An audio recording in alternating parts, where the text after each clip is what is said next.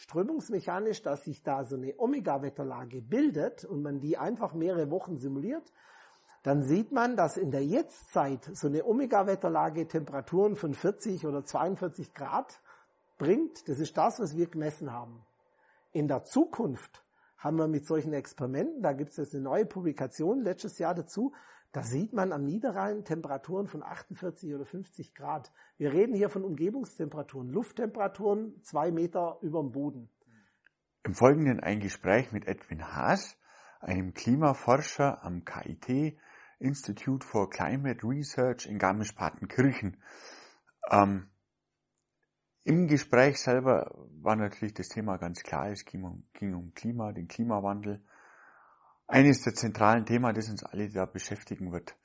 Der Edwin selber ist ein unglaublich umtriebiger, fleißiger, engagierter und emotionaler Mensch in meiner Wahrnehmung, ähm, der sich mit den Themen schon lange beschäftigt und schon lange darüber nachdenkt und die Meinung eigentlich schon länger vertritt, die man heute immer mehr vertritt in der Gesellschaft. Entsprechend ist er auch sehr emotional bei der ganzen Sache dabei und das natürlich auch zu Recht, muss man ganz klar sagen. Wenn euch der Kanal gefällt, äh, einfach abonnieren. Und ansonsten jetzt viel Spaß mit dem Gespräch mit Edwin Haas. Gut, Edwin, super. Freut mich, dass du dir Zeit genommen hast und dass wir hier in so einem schönen Gewächshaus sitzen.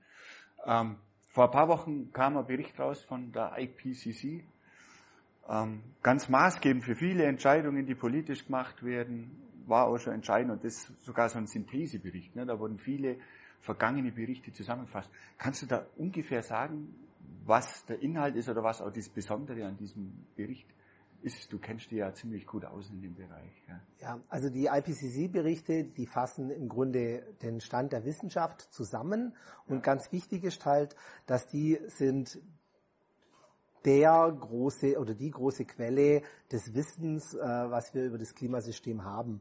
Und das ähm, ist nicht so, dass wir hier eine einzelne Meinung von irgendeiner Person haben, der quasi einer Person, die irgendwo an der Universität oder sowas, in einem Forschungsinstitut arbeitet, sondern das ist die Synthese über das gesamte Themenfeld Klimaforschung und Ökosysteme zusammengefasst. Und ähm, in dieser Synthese gibt es eigentlich keine, ähm, sagen wir mal, Diskrepanzen mehr, dass irgendwie eine eine abweichende Meinung da ist. Das, äh, die Synthese bedeutet, das sind quasi 99,9 Prozent aller Wissenschaftler auf der Welt, die sich mit diesem Thema beschäftigen, die sind quasi dieser Meinung von diesen Tatsachen und Fakten, wie sie in diesem IPCC-Bericht zusammengefasst werden. Also irgendwie habe ich in Erinnerung, das sind ein paar tausend Wissenschaftler, die 80.000 Veröffentlichungen durchgearbeitet genau. haben und da eine Essenz Genau. Und diese 80.000 Veröffentlichungen, das ist das, also so eine Veröffentlichung ist das allgemeine Geschäft, was man an der Wissenschaft mhm. eigentlich betreibt. Man hat eine Arbeitshypothese, äh, irgendwas, was man untersuchen möchte und es wird dann publiziert. Das sind aber immer meistens sehr detailliert beschriebene kleine äh, Themengebiete und die Synthese, und das macht der IPCC-Bericht, fasst das alles zusammen und zieht die Schlüsse daraus.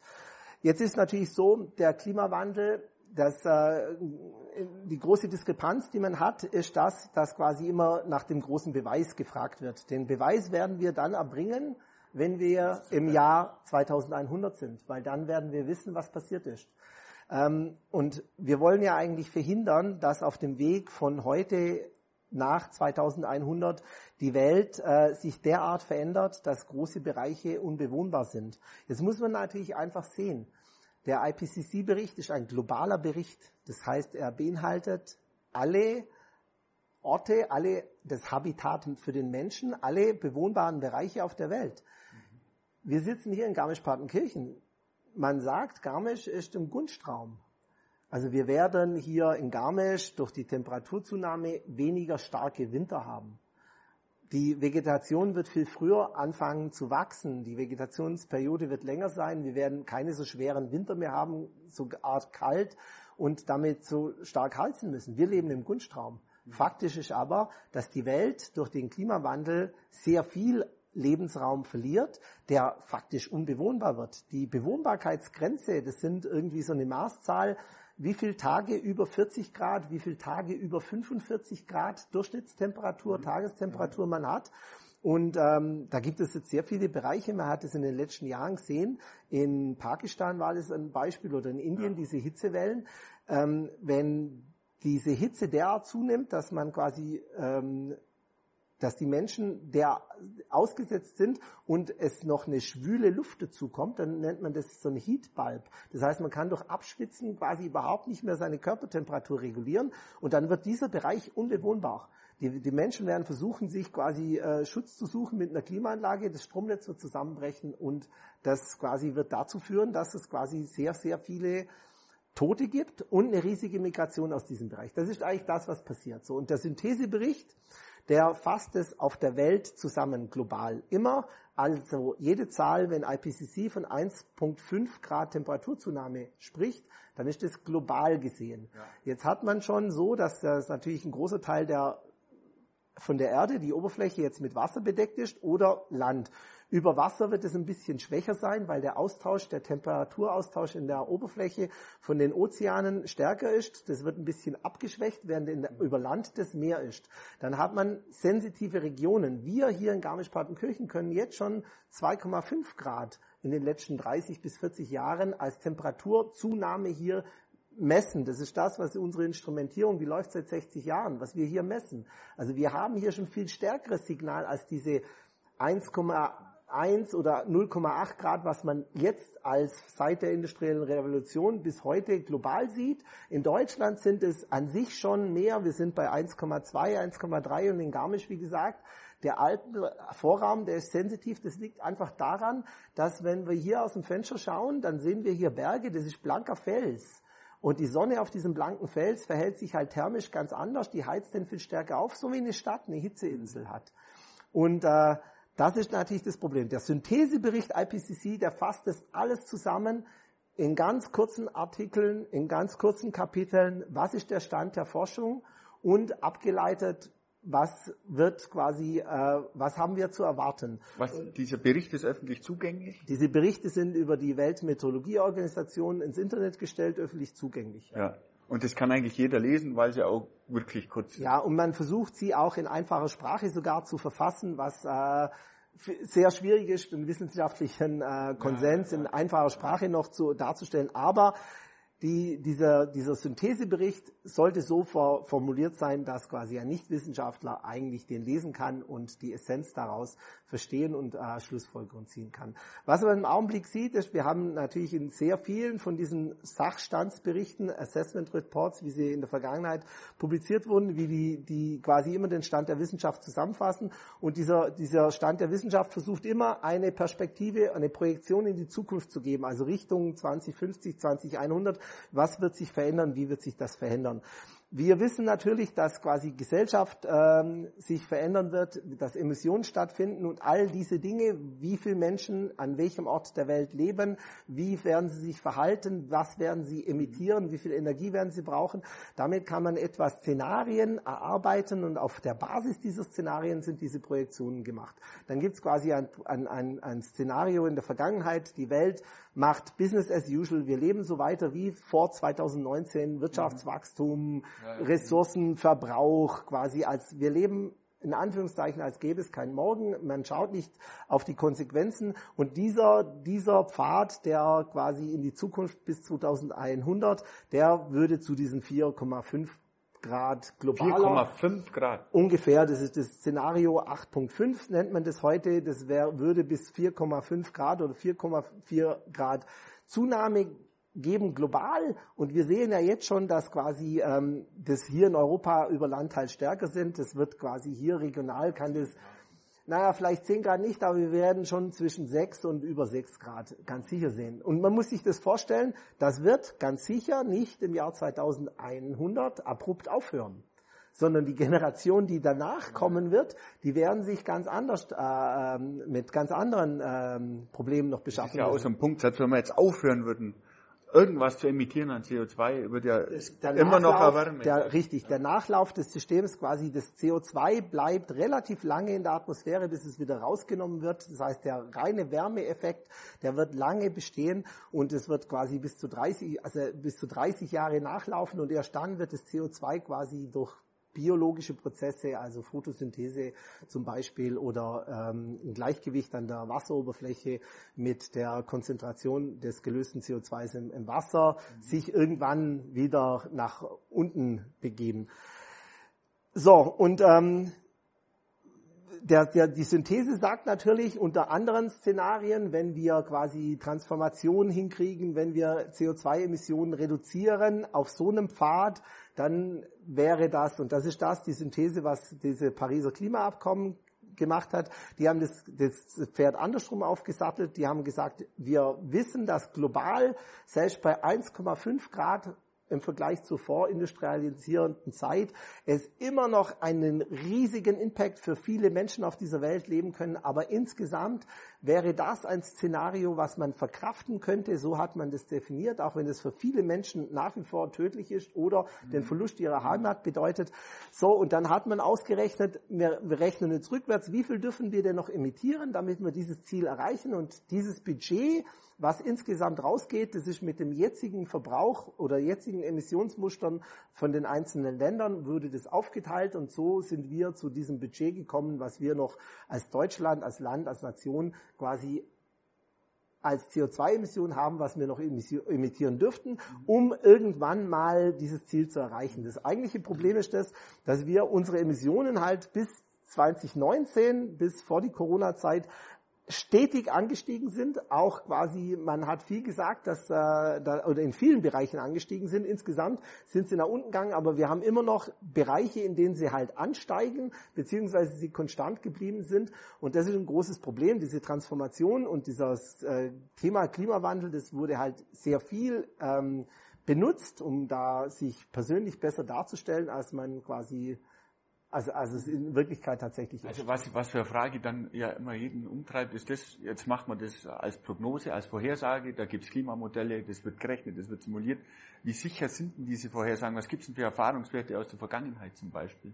Also die Vergangenheit ist ganz wichtig, weil alle Klimamodelle sind so gebaut, dass wir damit zuerst den Zeitraum 1900 bis zum Jahr 2000 simulieren. Und das ist der Beobachtungszeitraum. Heute ist bis zum Jahr 2020. Ja.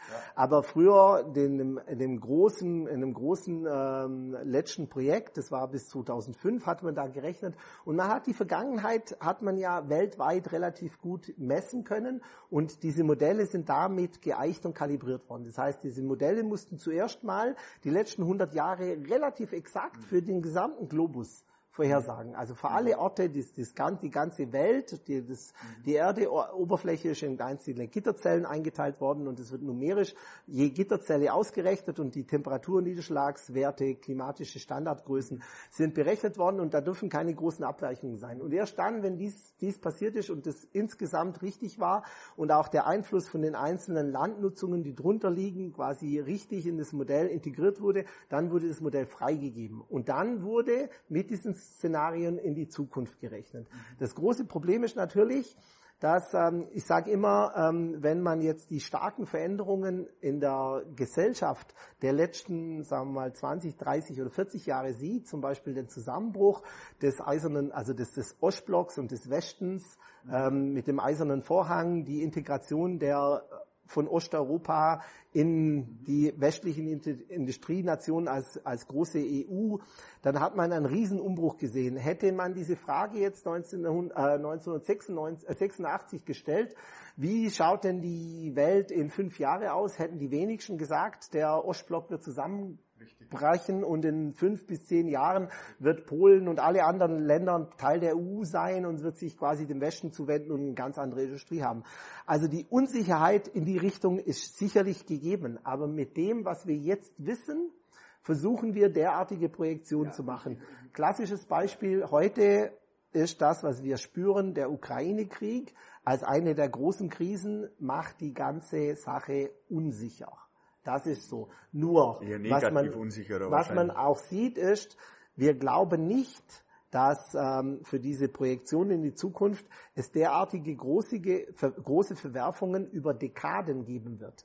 Der Ukraine-Krieg wird jetzt hat ein Jahr Auswirkungen gehabt und die sind immens Und er wird auch mehrere Jahre jetzt noch Auswirkungen ja. haben. Aber das System wird, wie nach Corona auch, wird wieder in das alte Gleichgewicht, ja. in ein ähnliches Gleichgewicht zurückkehren und quasi wirtschaftlich sich weiterentwickeln. Das ist die Voraussetzung, die wir haben. Ansonsten bricht die Welt sowieso ich zusammen. Ich, ich, ich wollte gerade sagen, das hat ja auch was damit zu tun, was die Erfahrung des Menschen ist. Ne? Das ist ja auch in jedem Handwerksberuf ja. so. Man hat Erfahrungen, geht davon aus, ungefähr so wird es bleiben und niemand würde behaupten, er weiß, wie es in fünf Jahren ist. Richtig. Aber die meisten würden sich trotzdem, würden davon ausgehen, die nächsten fünf Jahre wird es erstmal ähnlich sein wie in der Vergangenheit. Und die Annahme ist ja völlig gerechtfertigt. Ja, die ist so und wir, wir können auch keine andere nehmen. Nee. Also die wahrscheinlichste, das Ganze hängt ja damit mit Wahrscheinlichkeiten zusammen. Die Annahme, dass sich das genauso entwickeln wird, ist sehr groß oder sehr wahrscheinlich. Und wie dieser Pfad in die Zukunft halt gehen wird, wird die Transformation stattfinden, äh, etc. Das, ähm, das ist ein, eine soziologische Frage, die man, das ist schwierig, das zu beantworten. Das hat mit Politik auch was zu tun. Ja, ich, ich finde finde immer, immer wieder erschreckend, wenn man sich dann so ein Szenario ausmalt, 2090 oder 2100, ne, ich habe zwei kleine Kinder und irgendwann sind die dann auch mal in Rente und das wäre dann so um den, vielleicht 2080. Ja, und dann stell ich mir vor, die Welt ist drei Grad wärmer geworden. Wir landen irgendwo dazwischen. Keine Ahnung. Wir machen viel, wir haben jetzt nicht die viereinhalb Grad, aber drei Grad würde ja bedeuten, dass wahrscheinlich ganz Afrika nicht mehr bewohnbar ist oder sowas. In der also Art. große Teile werden nicht mehr bewohnbar sein. Alles das, was wir heute als semi-arid, also so halb wüstenhaft von, von Mangel an Wasser, solche Landschaften werden mit sehr hoher Wahrscheinlichkeit sich quasi äh, derart transformieren, dass sie in eine ja. Wüste übergehen, die Temperaturen steigen und vor allem, dass das Wasser fehlt. Was dann, was dann ja passiert, sind ja auch ein Haufen Konflikte. Ne? So was vergisst man auch wieder. Klar, Migration, das heißt, hast du ganz am Anfang gesagt. Aber da, dadurch entstehen ja auch wieder mehr und mehr Konflikte und das wird dann wieder zu Abschattungen kommen von denen, die jetzt da damit nicht zu kämpfen haben direkt, ne, wie, wie das immer funktioniert. Dadurch entstehen wieder Konflikte und das macht die, die Zukunft ja noch viel fragwürdiger, weil die kann man ja sicherlich nicht verhindern. Das fängt ja jetzt schon an eigentlich mit diesen ganzen Kämpfen um Rohstoffe, die wir gehabt haben und weiß Gott was. Es also, zeigt sich ja zu deutlich aus der Vergangenheit, was die Zukunft bringen wird.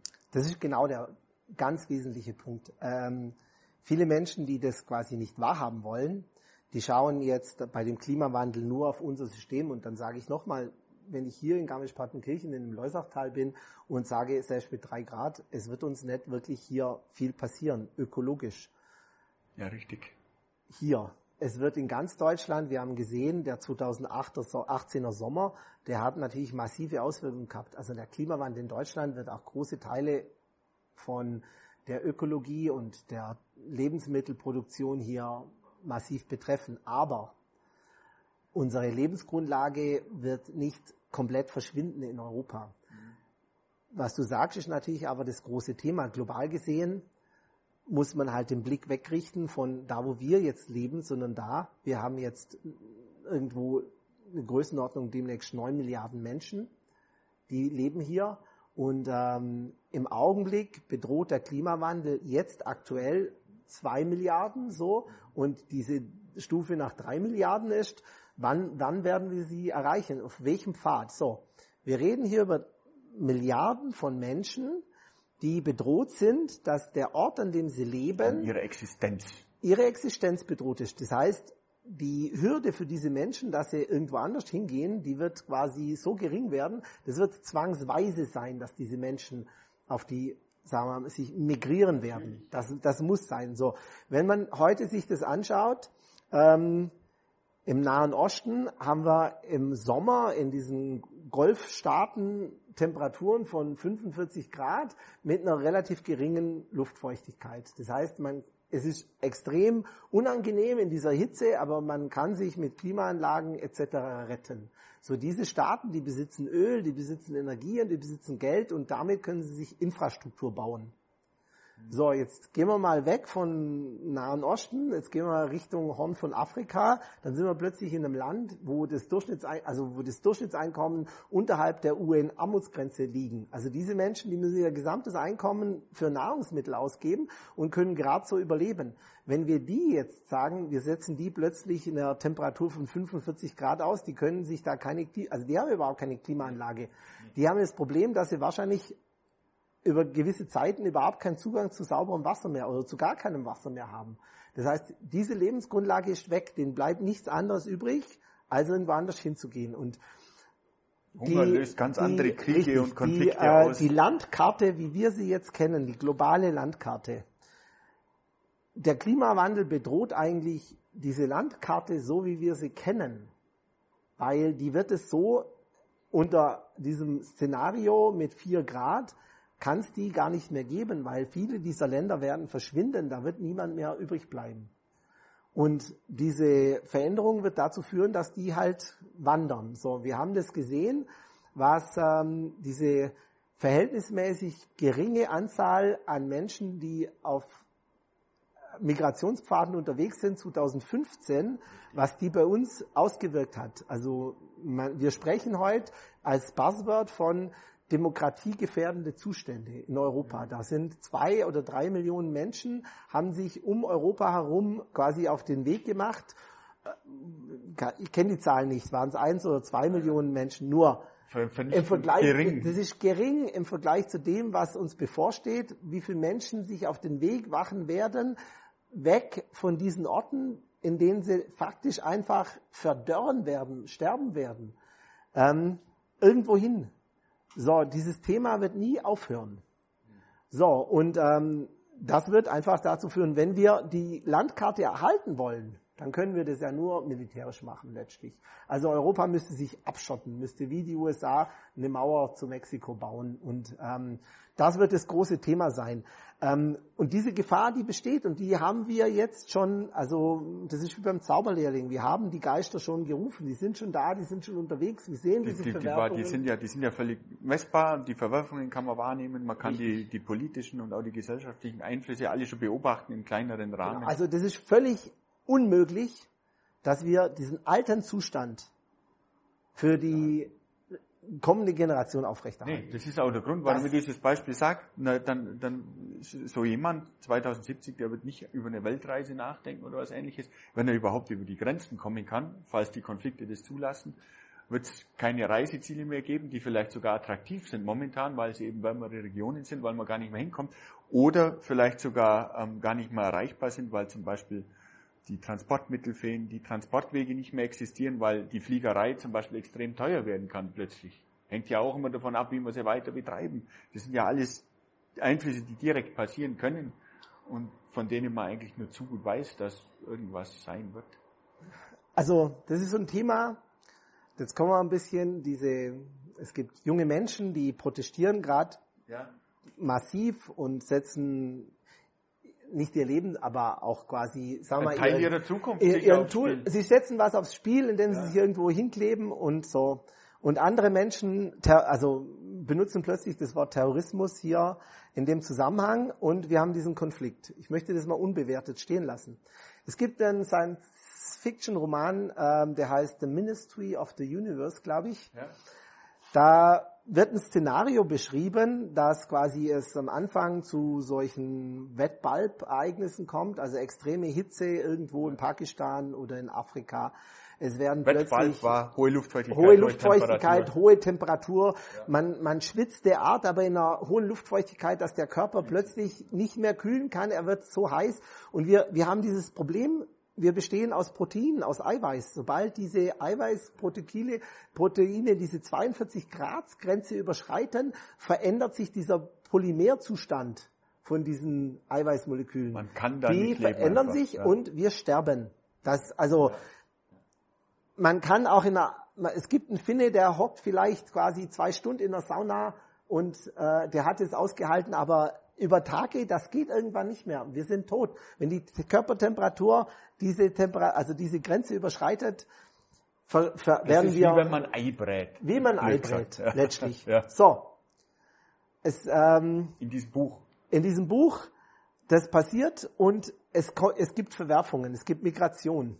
Und dann werden Szenarien beschrieben, dass quasi viele dieser Menschen, wenn sich die Industrienationen oder diese, wie immer man erste Welt jetzt, äh, oder die Welt, die viel Geld besitzt, so versucht abzuschotten, dann gibt es quasi plötzlich Szenarien, wie die sich wehren. Und da sind wir plötzlich dabei, dass quasi Kreuzfahrtschiffe von Piraten angegriffen werden, dass Flugzeuge von ähm, also von Klimaterroristen angegriffen wird. Es wird ein Szenario geben, das sitzt sich freiwillig sowieso niemand mehr in ein Flugzeug, weil man eigentlich gar nicht mehr sicher von einem zum anderen Ort äh, gehen kann. Und das Wort Terrorismus, was in der Politik jetzt eigentlich ein, äh, benutzt wird, hier populistisch, um äh, solche Menschen, die jetzt quasi auf die Problematik, in der wir jetzt uns befinden, sich also die Gesellschaft aufmerksam machen wollen und sie wachrütteln wollen, mit, ob die gerechtfertigt sind, die Maßnahmen oder nicht.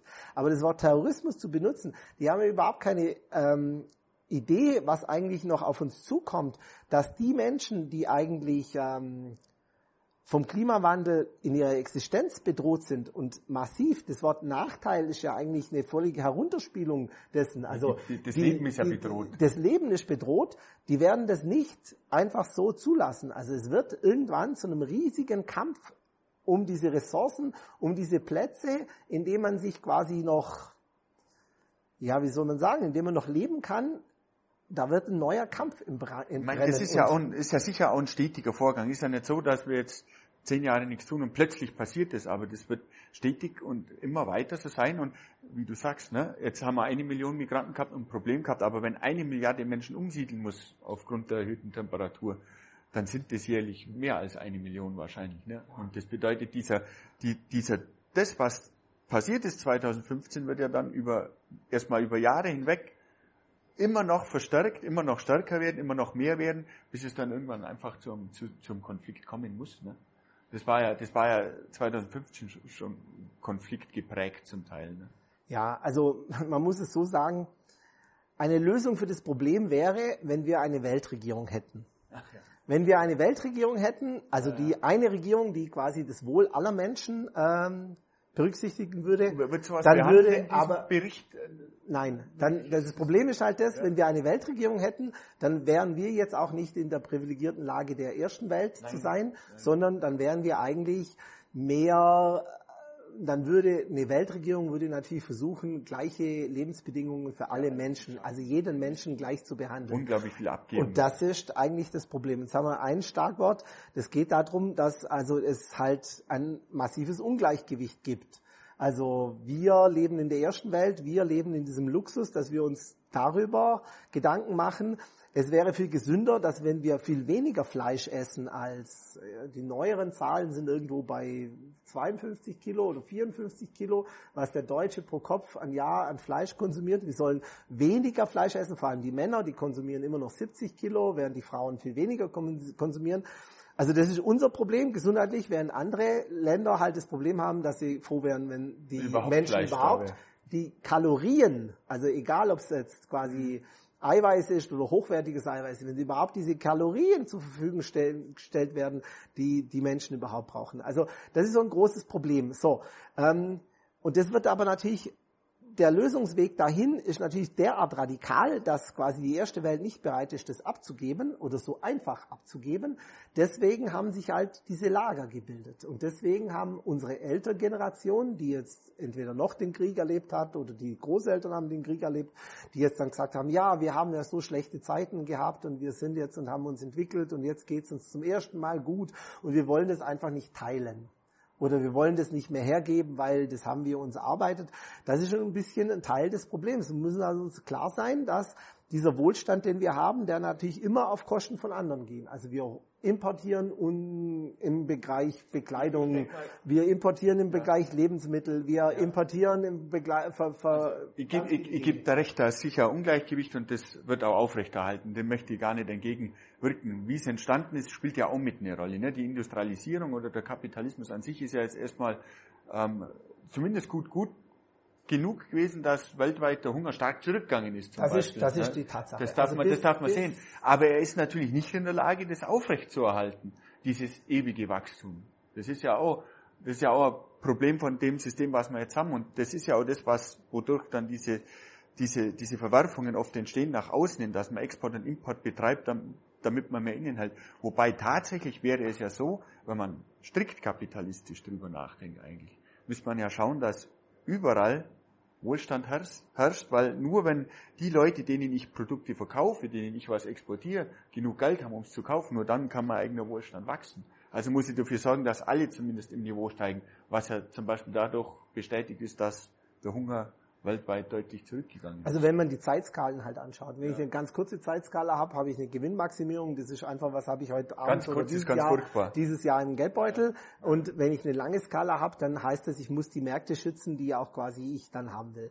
Und ähm, so, so könnte man äh, äh, das sehen du sagst es richtig, also wir haben es geschafft, bis vor der Corona-Zeit, da gab es quasi ganz viele Zahlen, dass der Hunger in der Welt massiv zurückgegangen ist. Corona hat halt Verwerfungen gebracht, die jetzt ähm, einfach die, die, die Märkte und die Systeme, die waren halt super optimiert und auch sehr ich sage mal, empfindlich auf Veränderungen. Also die haben mit starken Schwankungen reagiert. Also man sieht es einfach an den Lebensmittelpreisen. Wir haben ein System, das halt quasi optimiert ist. Wir können relativ günstig, man kann auch sagen billig global Lebensmittel produzieren. Wir sehen das jetzt quasi in diesen Massenströmen von, von Weizen und Mais und Sonnenblumen, das aus der Ukraine Richtung Afrika kommt. Wir sehen einfach, dass wenn so etwas, so ein System ausfällt, wie jetzt die Ukraine, dass es in Afrika zu riesigen Engpässen kommt. Und hier müssen nur zehn Prozent an dem Markt an Masse fehlen. Das wirkt dazu auf, dass die Preise für die Lebensmittel sich verdreifachen. Und dann für ganz viele Menschen halt diese Lebensmittel einfach unerschwinglich werden. Und da, das ist so das Problem. Also da ein Stück weit Stabilität in dieses System reinzubringen insgesamt. Und ähm, ich sage es mal so, äh, Kapitalismus hat halt dazu geführt, dass wir einen technologischen schnellen und hohen Fortschritt haben. Also das Gegenteil vom Kapitalismus ist natürlich eine philosophische Frage. Wenn ich jetzt sage Sozialismus, haben wir gesehen, dass das halt viele Staaten quasi äh, in den Ruin getrieben hat. Das hat nicht funktioniert. Also ich habe da keine Lösung dazu.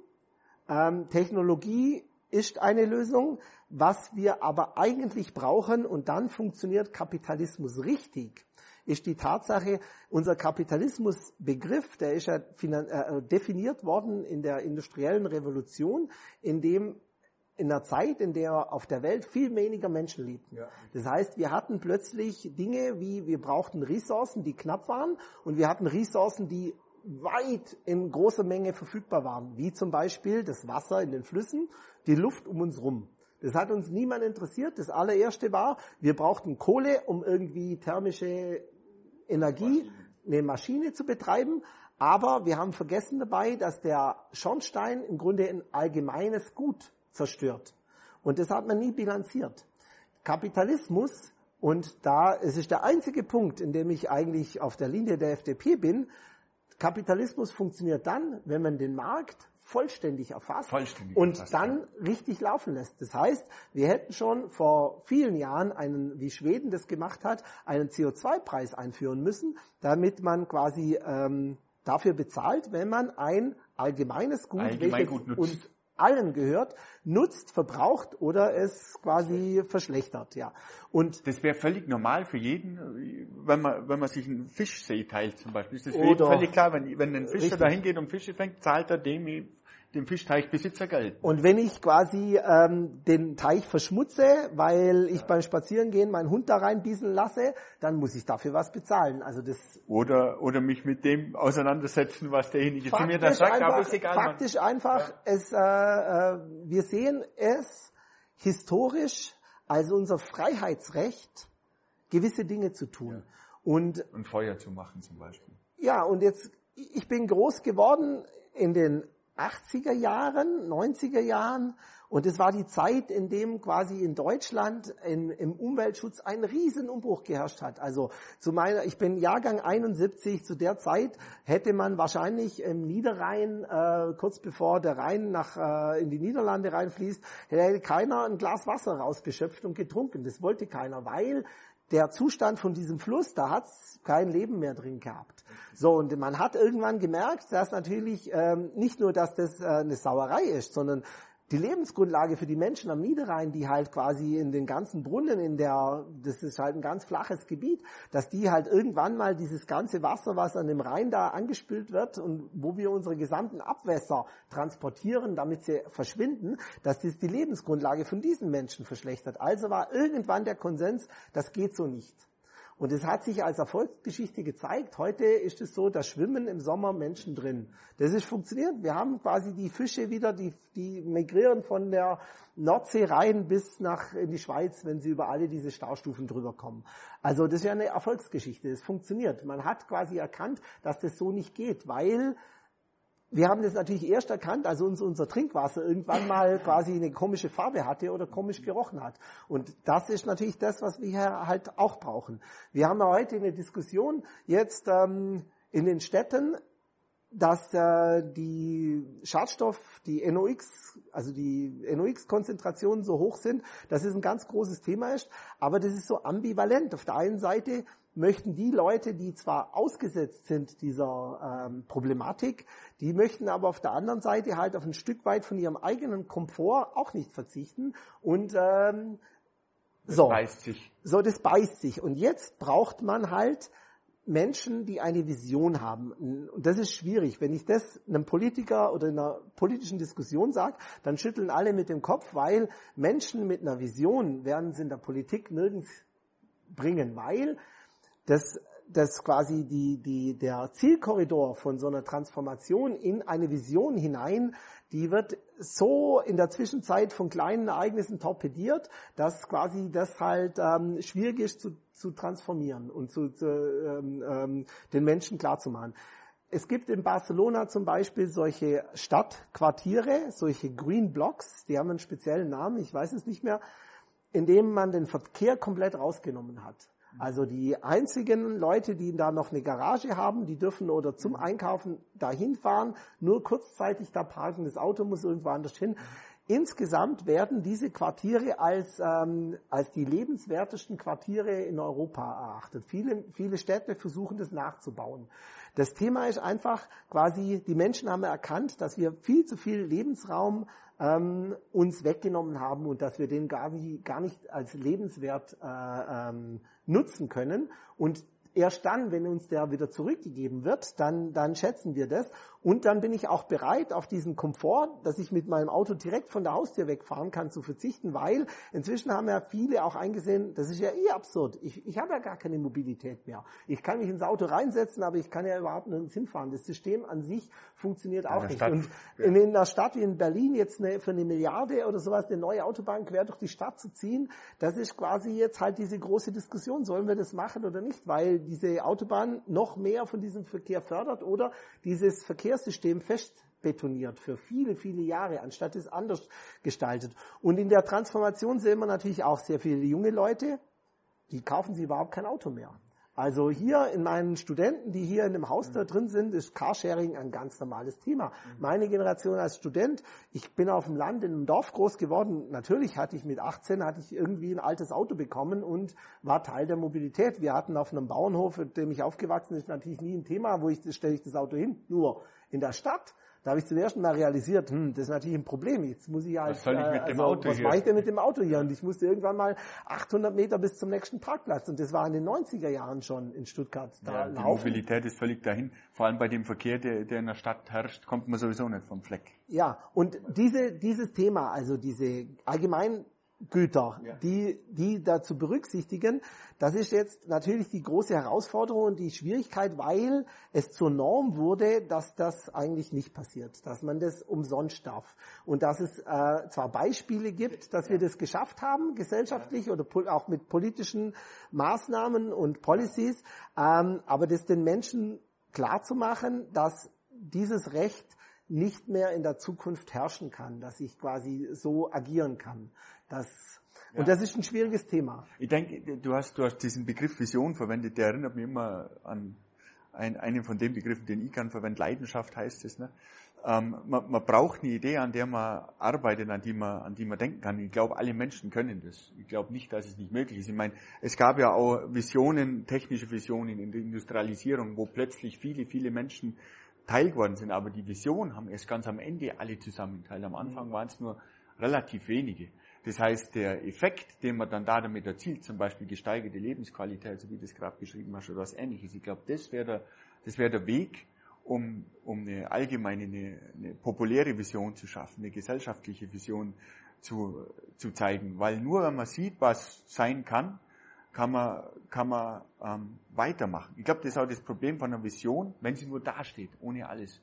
Vision bedeutet ja. Veränderung. Ja. Veränderung macht den Menschen Angst. Ja. Witzigerweise nicht die Veränderung, die gerade mit unserer Temperatur passiert. Die macht nicht so viel Angst. Also Aber das sind die Zeitskalen. Diese, diese Veränderung ist natürlich die, wenn ich jetzt den Lebensraum umbauen will, dann ähm, sehe ich den Benefit erst in fünf Jahren. Ich habe aber den Nachteil ab morgen, ab dem Zeitpunkt, wo der Bagger rollt und wo ich irgendwie da ähm, eingreife. Nehmen wir jetzt mal das Beispiel Berlin. Da gab es diese Abstimmung äh, für dieses Klimakonzept für Berlin. Ja. Und das ganz große Thema, auch in, der letzten, in dem letzten Wahlkampf, das waren eigentlich diese ähm, Mobilitätsthemen, wo in der Stadt ein Stück Straße dem allgemeinen Verkehr entzogen wurde. Also eine Spur oder irgendwo eine, Einkauf, eine Straße durch einen Einkaufsbereich gesperrt wurde.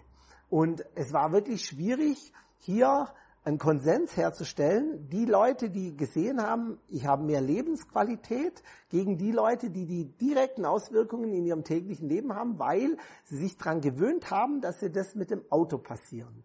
So, und jetzt haben wir das Problem halt einfach, dass A, dieses Autofahren als verbrieftes Recht gesehen wird. So, selbst wenn ich jetzt eine Vision aufbaue, eine Leidenschaft und eine Transformation habe und an Menschen, an Beispielen das zeigen kann, dann quasi ist dieses gefühlte, ich verliere dieses Stück Freiheit, das ist viel größer, also als Verlust wird es ja. viel größer wahrgenommen, als das, was ich gewinne. Was ja, wir bräuchten, wären halt, man müsste die Menschen jetzt mal mitnehmen in diese Städte, in denen diese Dinge bereits umgesetzt wird, um zu sehen, wie wie das funktioniert. Wie das funktioniert. Ich finde find das mit den, mit den Verlusten, mit den Dingen, die man abgibt, da war, da war diese, diese Corona-Zeit äh, prickelndes Beispiel. Ne? Plötzlich hat jeder was abgegeben, was er davor eigentlich auch nie genutzt hat. Ne? Jetzt darf ich nicht mehr rausgehen. Ich bin die Monate davor bin ich auch bloß einmal rausgegangen oder zweimal. Ne? Aber in diesem Moment, wo die Restriktion da war, war es ein Verlust. Ich glaube, bei, ne? um quasi. Ich meine, das wird ja, das wird ja in der Stadt ähnlich sein. Dann zum Beispiel, Beispiel Auto. Jetzt darf ich da nicht mehr fahren. Ich bin davor aus, aus nicht oft fahren, vielleicht einmal die Woche, vielleicht einmal alle zwei Wochen. Aber im Moment des Verbots nehme ich einen Verlust wahr. Also ich, um das, den Gedanke mit aufzunehmen, es ist ja. so, es gab einen großen Streit um Dinge, die wir eigentlich gar nicht braucht haben. Richtig. Und die Frage ist jetzt, nehmen wir das mit? Agiere ich aus einer Gesellschaft raus? Bin ich eine Ameise oder eine Biene? Oder bin ich ein voll individuelles Wesen, das quasi eigentlich ja. sich überhaupt nicht drum schert, was andere ist. Und, und Corona hat halt gezeigt, dass es schwierig ist, ähm, den Konsens herzustellen in der Gesellschaft zwischen denjenigen, die sich als eher als ähm, Teil einer Gruppe in einem sozialen Gefüge sehen. Also quasi, ich, ich sehe, die Einschränkungen hat insgesamt in der Summe auf alle einen positiven Einfluss und ich bin bereit, meine individuellen Bedürfnisse jetzt mal temporär hinten anzustellen dafür. Und andere, die haben das quasi als reine Gängelung gesehen etc. Und ein Beispiel sieht man jetzt im Augenblick an den Verwerfungen in Frankreich. Frankreich ist so ein bisschen ein Beispiel, weil das in der Gesellschaft schon immer so war. Die sind wesentlich träger in den Veränderungen und sie sind militanter in dem Widerstand. Und ähm, die Gelbwesten-Aktion hat ja, die französische Regierung hat ja in, vor, vor fünf Jahren schon mal versucht, einen CO2-Preis einzuführen. Das hat auch dazu geführt, weil die Gesellschaft eigentlich in Summe so reagiert hat als Kollektiv, dass sie quasi ihren eigenen persönlichen Nachteil viel höher bewertet haben als den Vorteil für das Kollektiv. Und das ist eigentlich ein großes Problem, weil ähm, die erste Ableitung davon ist die, man muss im Klaren sein, das Individuum wird die Klimakrise nie lösen. Das haben wir schon gehabt. Wir haben ja jetzt quasi dieses äh, Gerede davon, dass quasi jeder Einzelne soll diese Entscheidung für sich selber treffen. Die hatten wir die letzten seit dem Jahr 2000 oder sowas ist das, dieses der Klimawandel, die ähm, Umweltproblematik das große zentrale Thema. Wir haben immer darüber geredet. Es war immer bekannt und individuell hat nur der geringste Teil der Gesellschaft tatsächlich ähm, sein Verhalten angepasst und verändert. Der große Teil hat das nicht gemacht, eher im Gegenteil, das äh, individualisierte Verhalten ist viel stärker geworden und damit natürlich auch alle Konsequenzen daraus. Also wir sind noch ressourcenverbrauchender geworden, wir sind quasi noch individueller geworden, als es früher der Fall ist. Der Trend hat sich fortgesetzt. Und ähm, die Lösung wird niemals sein, dass das Individuum nach einer freien Entscheidung das machen kann, weil wir viel zu stark getrieben sind von solchen Dingen wie Neidmissgunst und das Trittbrettfahrerphänomen, dass wenn ich das jetzt quasi auch tatsächlich mit viel inneren Widerstand mich dazu überwinde, jetzt quasi nicht irgendwo nach Mallorca zu fliegen, dreimal im Jahr oder nach Bali für den Yogakurs oder quasi auf meinen Fleischkonsum zu verzichten etc. Wenn ich das tue und ich muss mir jeden Tag meinen Nachbar angucken, der auf seinem Balkon hockt und äh, sich äh, scheinbar nur noch von Schweinehals ernährt, dann ähm, das sind halt das so ja niedrige Gefühle und sehr ja. viele Menschen, die können in diesem System nicht umgehen damit. Also man muss es einfach so sehen, wenn das eine Lösung wäre, dann hätte die Welt keine Konflikte. Dann wären quasi keine Kriege da, dann hätten wir an sich keine Konflikte, weil dann wäre die Menschheit in der Lage, alle diese Differenzen, die es gibt, durch quasi intelligente ja ähm, Entscheidungen, Lösungsansätze selbst zu regeln. Das ist nicht der Fall. Das ist ja, das ist ja eigentlich auch äh, wieder natürlich zum Großteil dieses Verhalten, was der Mensch da zeigt, weil an sich hat die Natur gezeigt, dass das effizienteste, das am meisten gewinnbringendste Konzept Kooperation ist. Ne? Brauchen wir bloß unseren eigenen menschlichen Körper ja. anschauen, wo Billionen von Zellen kooperieren miteinander, austauschen, Photosynthese. Man geht davon aus, dass die Chloroplasten ja eigentlich nur ein Bakterium sind, das sich mal mit einer mit, einer, mit einem normalen Eukaryot, mit einer normalen Zelle vereinigt haben. Das ist ja auch eine Kooperation. Schlussendlich läuft es aber gerade momentan total dem wieder. Heute weint jemand, weil er nicht Auto fahren kann oder nicht äh, keinen dritten Fernseher kaufen kann, was eine ganze Industrie aufrechterhält, die aber die eigene, seine eigene Zukunft sogar quasi auf, aufs Spiel setzt. Und die Zukunft aller anderen, das wäre das wär sowas wie eine Krebszelle schlussendlich, wenn man es auf den menschlichen Körper bezieht. Also oder, oder stimmt das? das ist, ist der Ver Vergleich? Nein, nein, der, der, der Vergleich, der zieht schon. Das Problem ist natürlich halt immer, dass diese Entscheidungsspielräume äh, einfach immer auf sehr kurzen Zeiträumen stattfinden was die Politik angeht und was quasi gesellschaftliche Veränderungen angeht. Also die gesellschaftliche Veränderung an sich, die so intrinsisch getrieben wird mit, mit strukturellen Veränderungen, die hat eine Zeitskala und wir haben politische Entscheidungen, die leider eine viel kürzere Zeitskala sind, weil es darum geht, quasi ist man beliebt, kann man einen Trend setzen, kann man die ja. große Masse. Ich finde, es ist sogar eine dritte Zeitskala, die technologische, weil der, ja. der Technologiewandel ist ja noch viel schneller. Ja. So und jetzt ist halt so, dass quasi diese, diese Visionen in einer Gesellschaft äh, hin zu einer, sagen wir mal so, zu dieser guten Gesellschaft, die ressourcenschonend ähm, wirtschaftet, die sich äh, widerstandsfähig äh, zeigt gegen viele von diesen Störungen, die halt quasi nicht den Wildwuchs ist und die dieses Stichwort Nachhaltigkeit eigentlich umfasst. Ähm, das umzubauen bedeutet halt, dass man einen Teil von seinen Dingen hergeben muss, seine eigenen ähm, Vorteile, die man hat, seine eigenen Gewohnheiten hergeben muss, dass man Teil äh, eines Kollektivs einfach sein sollte, ähm, was für, wenn man Kinder fragt, was ganz Natürliches ist. Die suchen es kollektiv. Die, die wollen das, allerdings quasi die Erwachsenen, die, die leben sich anders. Das ist natürlich auch ein Thema, was halt in, in, insgesamt in der Gesellschaft so, wie sich die entwickelt hat, quasi da ist.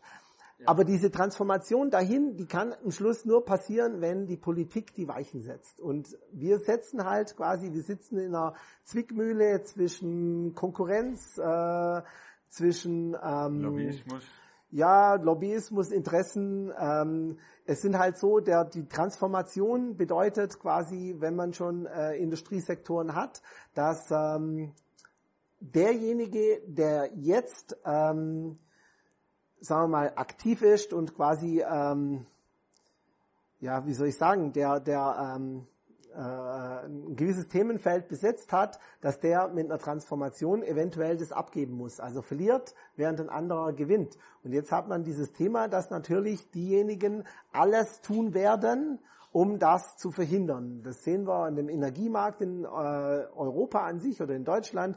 Das sind natürlich große Anbieter. Wir haben das gesehen in den letzten 30 oder 20 Jahren sind die großen Monopole schon aufgebrochen worden. Wir haben ein Energiesystem gehabt vor 30 Jahren oder 25 Jahren. Das waren wenige Monopolanbieter. Heute sind, haben die noch 60 Prozent eventuell des Marktes. Es sind ganz viele lokale Anbieter gekommen und dieser ganze Streit um diesen Energiemarkt geht eigentlich nur dazu da, um diesen großen Monopolisten ihren Markt zu erhalten. Erhalten. Zu erhalten. Ähm, also das ist, es, es sind ja relativ viele Bewegungen da, dass man die, dass viele eigentlich autarker sein möchten und der Streit und diese Emotionalisierung dieser Diskussion, die damit einhergeht, die hat halt damit was zu tun, wer wird auch in Zukunft damit wie viel Geld verdienen.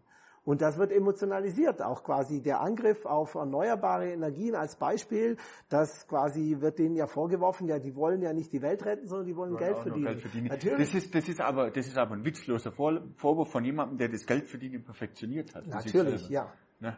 Also das finde ich ja immer sehr skurril, wie, wie, wie so ein fossiler Verbrenner anfangen kann, von der Geldmacherei zu sprechen, die ein Solarpanelhersteller hat. Zu Recht, der soll Geld verdienen, um Gottes Willen, der soll die besten Solarpanels der Welt bauen. Viele sind ja natürlich dann blind, viele sind ja natürlich blind dafür, was in der Vergangenheit passiert ist. Also die Industrie, so wie wir sie heute sehen, die ist nicht immer quasi von sich selbst hat sie sich so entwickelt. Und wir müssen halt quasi, wie gesagt, wir müssen eine Vision haben, wo wir in der Zukunft hingehen und wo es geht. Und wir sehen ganz viele Beispiele, ähm, der Trend geht einfach hin in diesen Städten. Wir sehen die Abgasnormen bei den Fahrzeugen, dass ein verbrennergetriebenes System Schwierigkeiten haben wird in der Zukunft in der Stadt, diese Abgasnormen, die wir haben wollen, um, um lebenswerte Städte zu haben, einzuhalten. Wir sehen heute die Transformation von diesen D6 auf D7 und diese ganzen D6 Zwischenklassen, die wir haben. Die Autoindustrie warnt, dass wenn die D7-Norm tatsächlich kommt, dass das quasi etliche hunderttausend Arbeitsplätze ähm, kosten wird. Man muss ja einfach sagen, wenn die D7-Norm nicht kommt, kostet es hunderttausende Menschenleben, weil wir brauchen einfach saubere Städte. Und es ist absurd. Das Problem ist das, selbst ein synthetischer Kraftstoff, der nur aus dem Kohlenwasserstoff besteht, der wird den Stickstoff in der Luft mit verbrennen. Ja. Es ist eine Kolbenhubmaschine, hat eine heiße Verbrennung. Und je heißer diese Verbrennung ist, je effektiver ist der Motor, aber je mehr wird von dem N2 in der Luft, von dem Stickstoff mit oxidiert. Und dieses, das, der Stickstoff ist das Problem. So. Und dann hat man quasi ja in den alten Problematiken, in diese Abgasreinigung, diesen Hartstoff da mit reingesprüht, damit der Stickstoff wieder quasi, ähm, ähm, da, damit man den rausfiltern kann, indem man quasi das NO da ähm, zu äh, N2 reduziert. Das funktioniert aber nur in diesem absolut optim, optimalen Verbrennungsbereich. So. Deswegen, wurde er auch nicht richtig umgesetzt. Ja, und, je, und das ist genau dieses Thema. Jedem muss ja klar sein, dass wenn ich meinen im Winter einen Motor im Kaltlaufbetrieb in der Stadt fahre, dann hat er überhaupt keine Abgasreinigung. Und es wird mit D7 noch viel schwieriger. Das heißt, die Technik, die muss so optimiert werden. Wir müssen einen Motor heute im Winter mit einer Standheizung heizen. Also gar nicht unbedingt kühlen, man muss ihn heizen, damit die Abgastemperatur in diesem optimalen Zeitfen oder Temperaturfenster läuft, damit man überhaupt mit dieser richtigen Menge an Harnstoff, die da reinkommt, mit dem ja. Ammoniak des Ich denke, ich denke, dieses Argument der Arbeitsplätze, das finde ich sowieso ein bisschen hinfällig in einer in einer industriellen Gesellschaft, wo man so viel Wohlstand hat, man, könnte man dann einfach sagen, ja, dann arbeiten halt 100.000 Menschen erstmal nicht mehr. Ich meine, klar, da müssten, da müssten, da müssten wir erstmal was wir abgeben. Brauchen, aber wir brauchen in ganz vielen anderen Bereichen ganz viele Menschen. Es wird aber gar nicht so sein, weil momentan haben wir sowieso viel zu wenig Arbeitskräfte für ja, alle möglichen Berufe. Faktisch also. ist einfach, das System kann sich nicht so erhalten. Also das, wir werden das sehen. Jeder möchte das. Es gibt keine Verbrenner mehr in den Städten, weil dieses, ist, das Thema muss viel wichtiger werden, dass wir quasi eine saubere Luft in diesen großen Städten haben, anstatt man individualisiert rumfahren kann. Also Autofahren an sich mit einem Fahrzeug ist ein Thema als Individuum. Und das zweite Thema, und das muss sich, das wird sich verbieten, das ist das, dass quasi ein Verbrennungsmotor dabei entsteht. Und dann, das zeigt an sich schon die Problematik. Jetzt kommen ganz viele Politiker und sagen, ja, aber Afrika, der große Markt und Dings. Das ist ein anderes Thema. Das ist ein anderer Markt, das ist ein anderes Thema. Das mag sein, dass es in Afrika quasi längere Zeit noch anders laufen wird. Dass da quasi die Elektromobilität nicht so schnell kommt. Das Ach, der Vergleich, der als Vergleich Argument. als Argument mit diesen synthetischen Kraftstoffen. Diese synthetischen Kraftstoffe, die werden wo ganz anders gebraucht. Es wird noch viele andere Bereiche kriegen, wo wir einfach diese hohe Energiedichte chemisch für irgendwas brauchen, wo das äh, so sein wird oder quasi zum Transport von, von von Energie es zu benutzen in, in Form von Ammoniak oder sowas. Da werden noch ganz viele Dinge kommen und die werden wir sehen. Faktisch ist einfach diese Emotionalisierung mit diesem Auto das ist das, was, was im Augenblick äh, ganz schwierig ist in dem Thema. Witzigerweise kann ich das persönlich überhaupt nicht nachvollziehen. Ich habe keine Emotion für ein Auto, wenn ich ehrlich bin. Das soll mir erstmal transportieren. Was dann für eine Technologie dahinter steckt, ist mir wurscht. Was dann für Argumentation daraus gestrickt wird mit Arbeitsplätzen oder was auch immer, um irgendwas zu erhalten, ist nochmal die dritte Geschichte. Aber am Schluss, so wie es du gesagt hast, ähm, ist das ja in keinster Weise eine Lösung. Diese, diese Smogstädte, die hat man und haben wir immer noch. Denkt man an Stuttgart oder sowas wir kennen die Extremfälle, aber scheinbar interessiert es die Menschen zu. Naja, das, das Problem ist halt das, das interessiert die Menschen, die in Stuttgart am Neckartor wohnen, schon. Ja, aber halt die, die quasi ja, eigentlich sich kein, die halt kein, kein Auto haben, im Vergleich zu demjenigen, der halt quasi von Weiblingen da durch Stuttgart durchfährt bis, ja. bis nach äh, Feingen raus und der quasi eigentlich die schnellste Strecke, und zwar die mitten durch die Stadt wählt jeden Tag. Also das eigentliche Thema wird sein, die Vision, und das ist so ein Thema, das, das ich für mich auch ein bisschen so ähm, sehe, was wichtig ist, äh, wenn man, wenn man sieht, nicht jeder wird ein, Eigenver ein, ein Einfamilienhaus mehr haben, aber es gibt ganz viele Menschen, die sind in der Lage, eigentlich mit einer Solaranlage und E-Mobilität plötzlich autark zu werden. Also wir sind es. Wir haben eine Solaranlage und wir haben eine viel zu kleine Solaranlage, weil das eigentliche Thema ist heute mit der E-Mobilität. Ich bräuchte, ich hätte noch die Fläche für nochmals 10 Kilowatt gehabt. Ich durfte damals nur 10 Kilowatt aufs Dach bauen. Das war halt die alte Regierung. Die hat halt dieses System eingeführt. Die, das ist eindeutig. Die wollten die Konkurrenz für ihre Lobby, die großen Energiekonzerne, gering halten. Und deswegen kam diese 10 Kilowatt Grenze, dass man das lässt da sich ja überhaupt nicht anders begründen. Es, warum sollte eine Grenze für jemanden machen, wenn er sich was kauft. Das ist ja so, wie wenn jemanden begrenzt, du darfst jetzt nur eine Tüte Gummibärchen kaufen. Also in anderen Bereichen hätte es wohl kaum einer akzeptiert, so eine Beschränkung. Aber gut. Ja, also das, das war so und faktisch ist einfach, man muss es halt so sehen, wir leben in einem Haus, das quasi optimal, das Passivhaus optimal gedämpft ist. Wir haben eine Wärmepumpe, ja. wir haben eine Batterie. Ja. Ähm, wir haben für die Dunkelflaute im Winter jetzt, wir kämpfen mit dem Bauamt, wir bauen jetzt einen Solarzaun außen um das Haus rum, der wurde immer abgelehnt, weil schwarze Solarzellen sind verboten. In Garmisch-Partenkirchen für das Ortsbild. Wir haben ein Holzhaus, das hat eine Holzverschalung. Jetzt haben wir einen Hersteller in Thüringen gefunden, der baut eine Solarzelle in eine Glasscheibe rein, die ist nicht quasi von der Oberfläche blau oder schwarz, sondern die ist braun. Und die sind so angeordnet, als ob das quasi ähm, vertikale Holzbretter werden.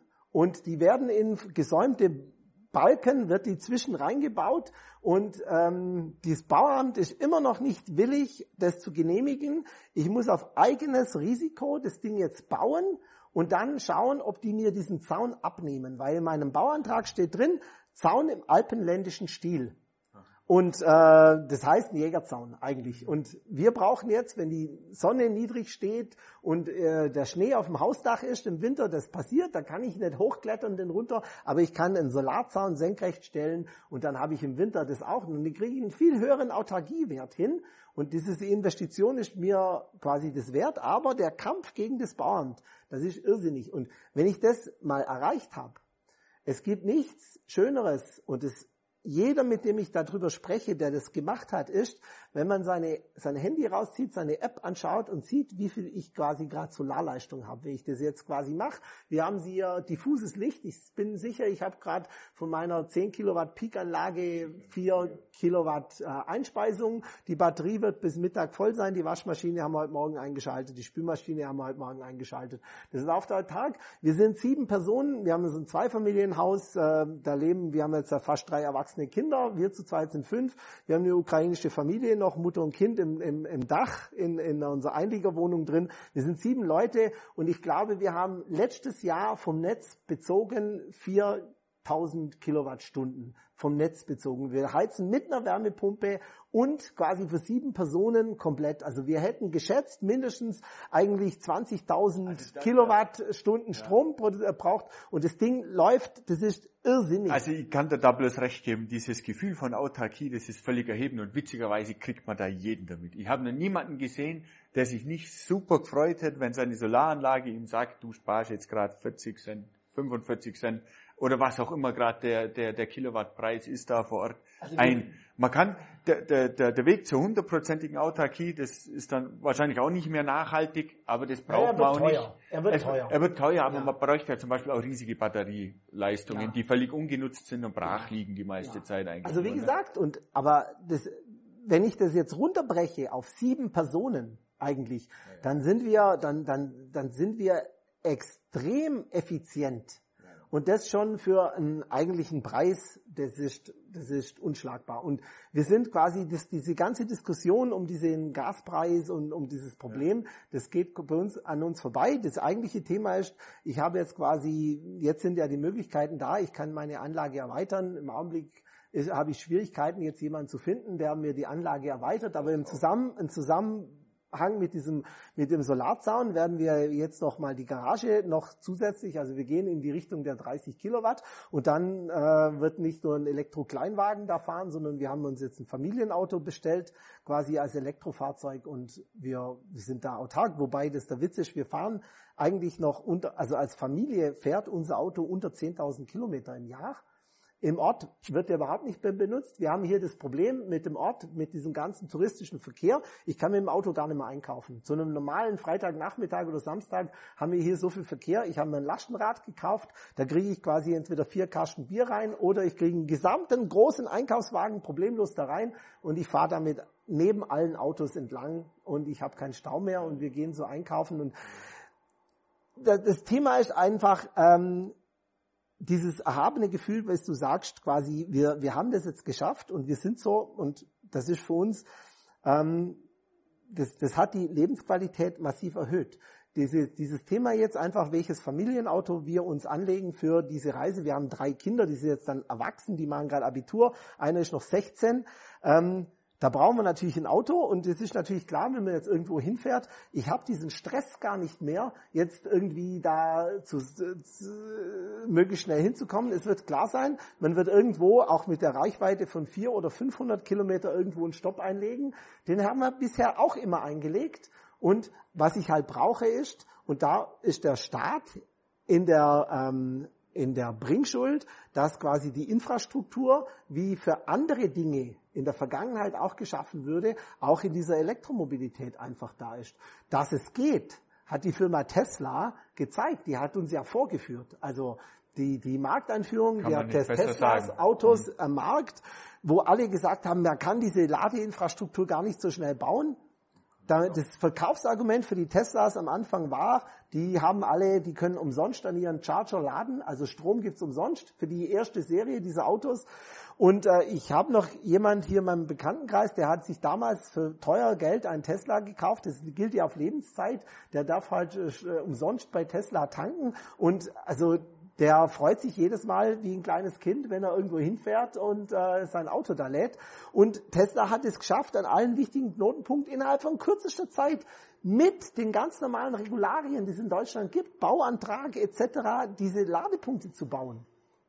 Ja, ja. Und das war für mich, das war für mich dieses, dieses die Tatsache, dass alle anderen das nicht wollen. Das hängt ganz einfach daran, dass die Lobby und die, die Autoindustrie halt dieses System, dieses Geldverdienensystem nicht verändern wollte. Und Geldverdienensystem heißt, je teurer die Autos, je mehr Geld verdiene ich. Also das System war, der klassische Autokunde ist 60 plus, vermögend und der kauft sich ein möglichst großes Auto mit viel Zubehör, an dem möglichst viel Geld verdient wird. Ja, ja, ja. Und diese Gruppe an Menschen, für die wird halt diese ganze Mobilitätspolitik gemacht und nicht für alle anderen ich finde das eine super interessante Sache, gerade mit dieser eigenen Autarkie. Da bin ich auch selber sehr, sehr großer Fan davon. Finde ich super. Mal zu einem anderen Thema. Du, ihr macht ja hier auch einen Haufen Forschung und die, du hast mir in der E-Mail geschrieben, ganz am Anfang, dass ihr so, so Lysimeter verwendet, um das fand ich super interessant, weil den Aspekt hatte ich noch nie betrachtet, um den Einfluss des Klimawandels, das heißt der Temperaturerhöhung, auf zum Beispiel Ackerboden oder Grasbewirtschaftung ähm, zu untersuchen. Wie ändert sich das Verhalten quasi von einem Stück Gras, wenn es zwei Grad wärmer ist? Kannst du dazu was erzählen? Ich fand das super interessant. Also wir sitzen ja hier im Grunde direkt mit Blick auf dieses oh ja, Visimeterfeld.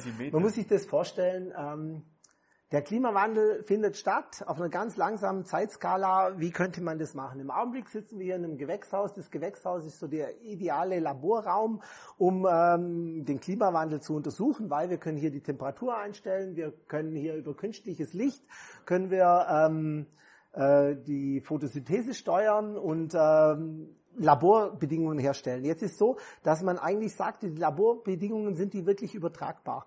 Die Idee, die man da entwickelt hat, waren diese Großlysimeter. Ein Lysimeter ist nichts anderes als ein riesiger Topf, also ein Zylinder, den man gemacht hat mit einem Meter Durchmesser. Der wird auf ein Stück Boden, Gras gestellt, mit einem Bagger ganz langsam nach unten gedrückt. Da gräbt jemand mit einer Schaufel außenrum diesen Boden ab, bis sich der komplett einen Meter in den Boden reinsenkt.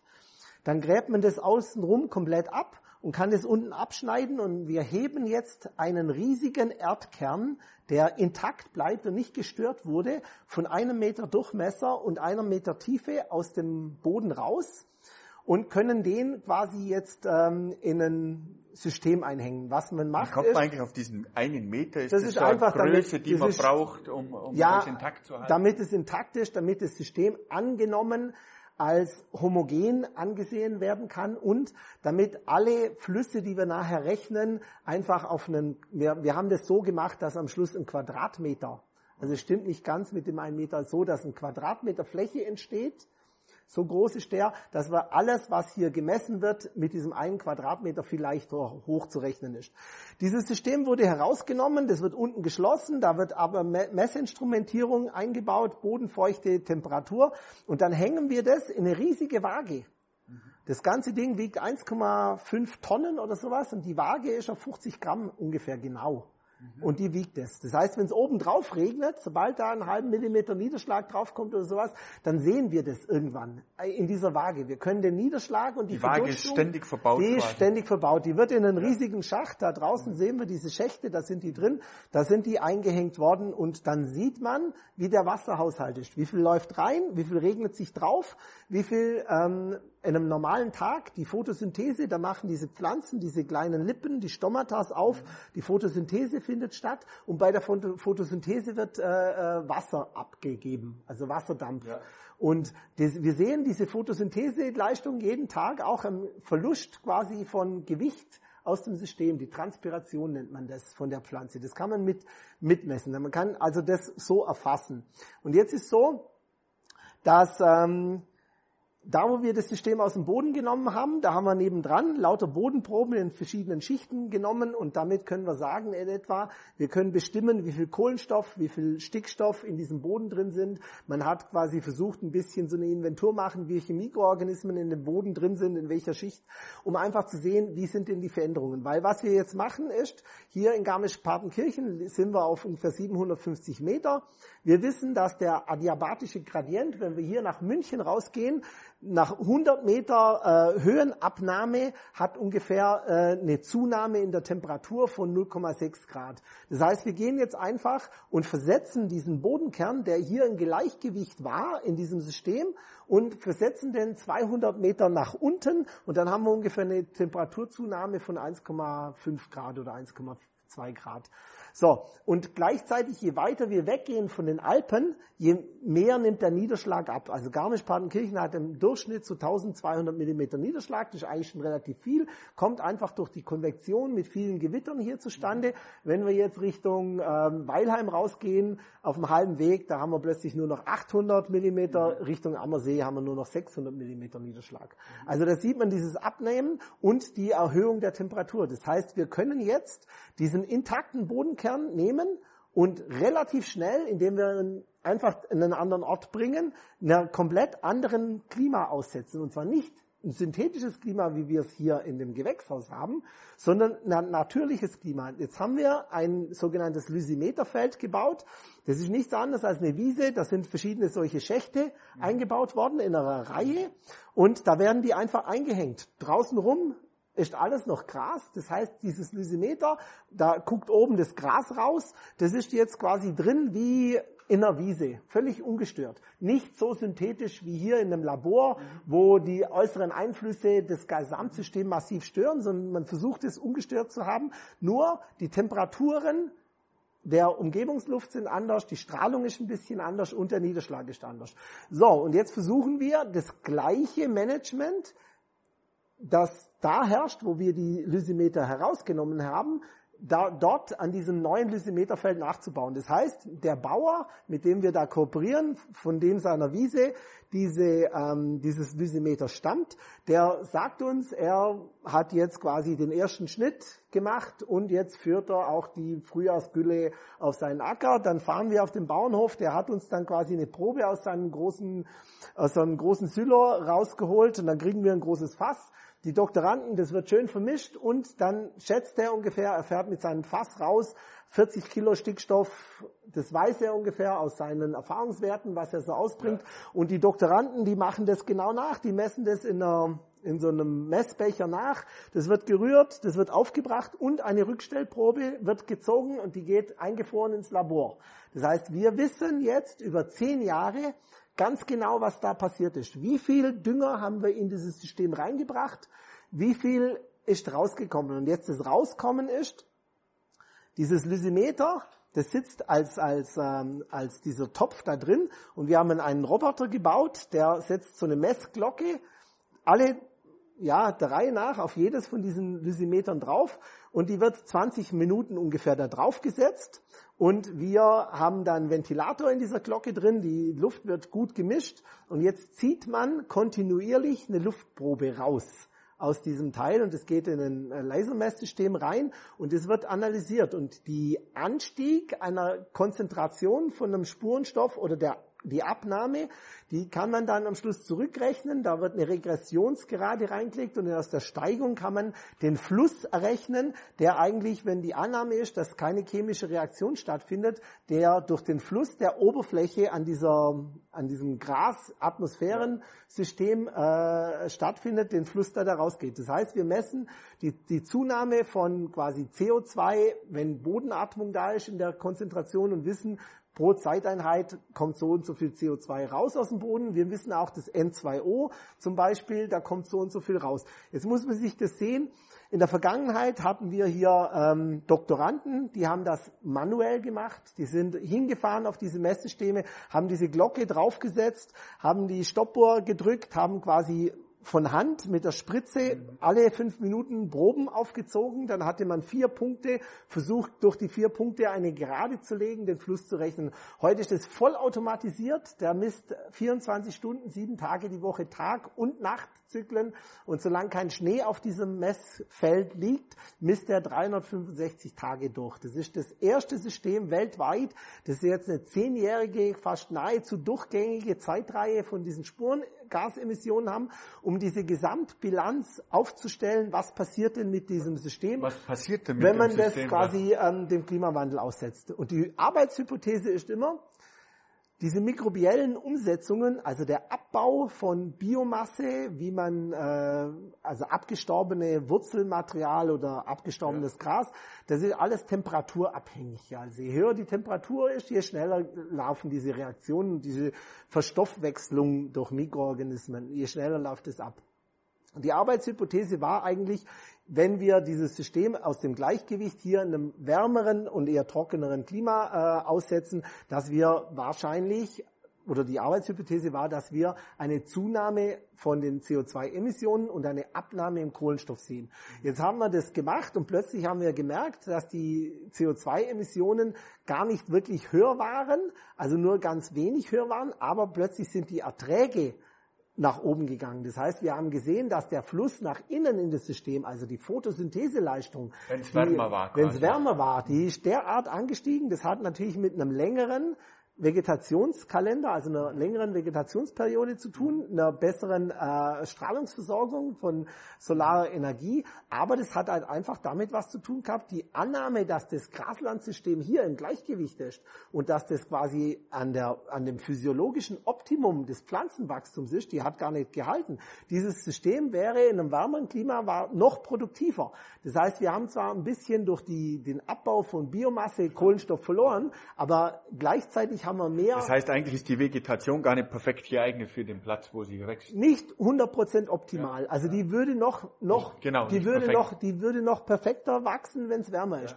Und das ist natürlich auch so ein bisschen das, was man weiß aus den Waldökosystemen. Hier ist ja so, die CO2 Konzentration, die fördert ähm, die Photosynthese. Je höher die Konzentration ja. ist, je effektiver ist je Zeiteinheit die Photosynthese. Und ein ganz großer Anteil von diesem ganzen CO2, das wir anthropogen durch die Verbrennung von fossilen Energien, äh, Rohstoffträgern äh, erzeugen, wird in dem Ökosystem durch ein erhöhtes Wachstum aufgenommen. Das heißt, das ist ein ganz großer Senkenterm. Das ist nur der Term, der durch, durch die an sich schon erhöhte atmosphärische CO2-Konzentration da ist. Jetzt hier ist es weniger die CO2-Konzentration, die spielt schon auch eine Rolle, aber es ist auch die Temperatur, was man sieht. Und was wir auch sehen in dem ganzen Spuren, Gas- ähm, und äh, Nitrataustragsproblematik, was den Stickstoff angeht. Diese Systeme, die sind quasi gut, also eine extensive ähm, Wiese, die wird vielleicht nur beweidet oder ganz wenig oft gemäht, zweimal gemäht im Jahr. Eine intensiv gemanagte Wiese, die wird bis zu fünfmal gemäht im Jahr. Dass diese Systeme ähm, reguliert sind im Augenblick durch diese Düngemittelverordnung. Und diese Düngemittelverordnung, die sagt halt, dass nur 180 Kilogramm Stickstoff als Dünger da draufkommen dürfen. Und weil man Angst hat, dass halt zu viel Dünger quasi sich in einem System im, ins Nitrat umwandeln kann und Nitrat durch Wasser im Boden transportiert werden kann und ins Grundwasser gelangen kann und unsere Trinkwasserprobleme, also das Trinkwasser quasi ähm, in der Qualität verschlechtern kann. Und wir können einfach hier zeigen an diesem Lysimeter, weil unten quasi ist so eine Art Auslass dran, wie viel insgesamt von diesem Niederschlag jetzt durch das System durchläuft und unten rausläuft und wie viel Nitrat da drin ist. Und man sieht einfach, dass die Graslandsysteme so gut wie gar kein Nitrat unten ins Grundwasser abgeben. Also das ist so die Hintergrundkonzentration, das quasi ähm, diesen großen Peak, den man durch die verschiedenen Düngungsereignisse sieht, das ist da gar nicht da. Das Problematik ist natürlich bei der Düngungsverordnung, dass die quasi für Grünland und für Ackerbau gleichzeitig gilt. Und es ist ein großer Unterschied, ob ich jetzt eine Wiese habe, die von 1. März, wenn die Temperaturen, also hier ist im Anfang Mitte März ist der Schnee verschwunden. Wir hatten gar nicht viel Schnee, aber ist der verschwunden, hat sich das angefangen, hier grün zu werden draußen und das hört auf, wenn die richtigen fetten Froste kommen hier, ich würde mal sagen so im November. Und in diesem Zeitfenster wächst dieses Gras. Und solange Nährstoffe hier da sind, werden die durch das Wachstum auch aufgenommen. Die werden immobilisiert, die werden in diesem Vegetationssystem gespeichert und aufgebaut. Und ein Ackerbausystem ist halt anders. Da ist der Mais geerntet im September und dann wird das System vielleicht gepflügt oder es wird nicht gepflügt, aber einen ganz großen Teil der Biomasse bleiben als Reste an der Oberfläche oder als Wurzeln. Die fangen sich an zu zersetzen und diese ganzen Nährstoffe sind dann noch da. Und jetzt sehen wir das, dass es eine kontroverse Diskussion gab für die, ähm, den Schutz des Trinkwassers, dass man zum Beispiel es verpflichtend vorschreibt, dass äh, alle Ackerflächen über den Winter irgendeine Winterfrucht tragen müssen. Das heißt, dass man dieses, man hat äh, reinen Ackerboden gepflügt, dass der quasi brach liegt bis zum nächsten Jahr, der neu eingesät wird. Das ist eigentlich das Schlimmste, was wir haben.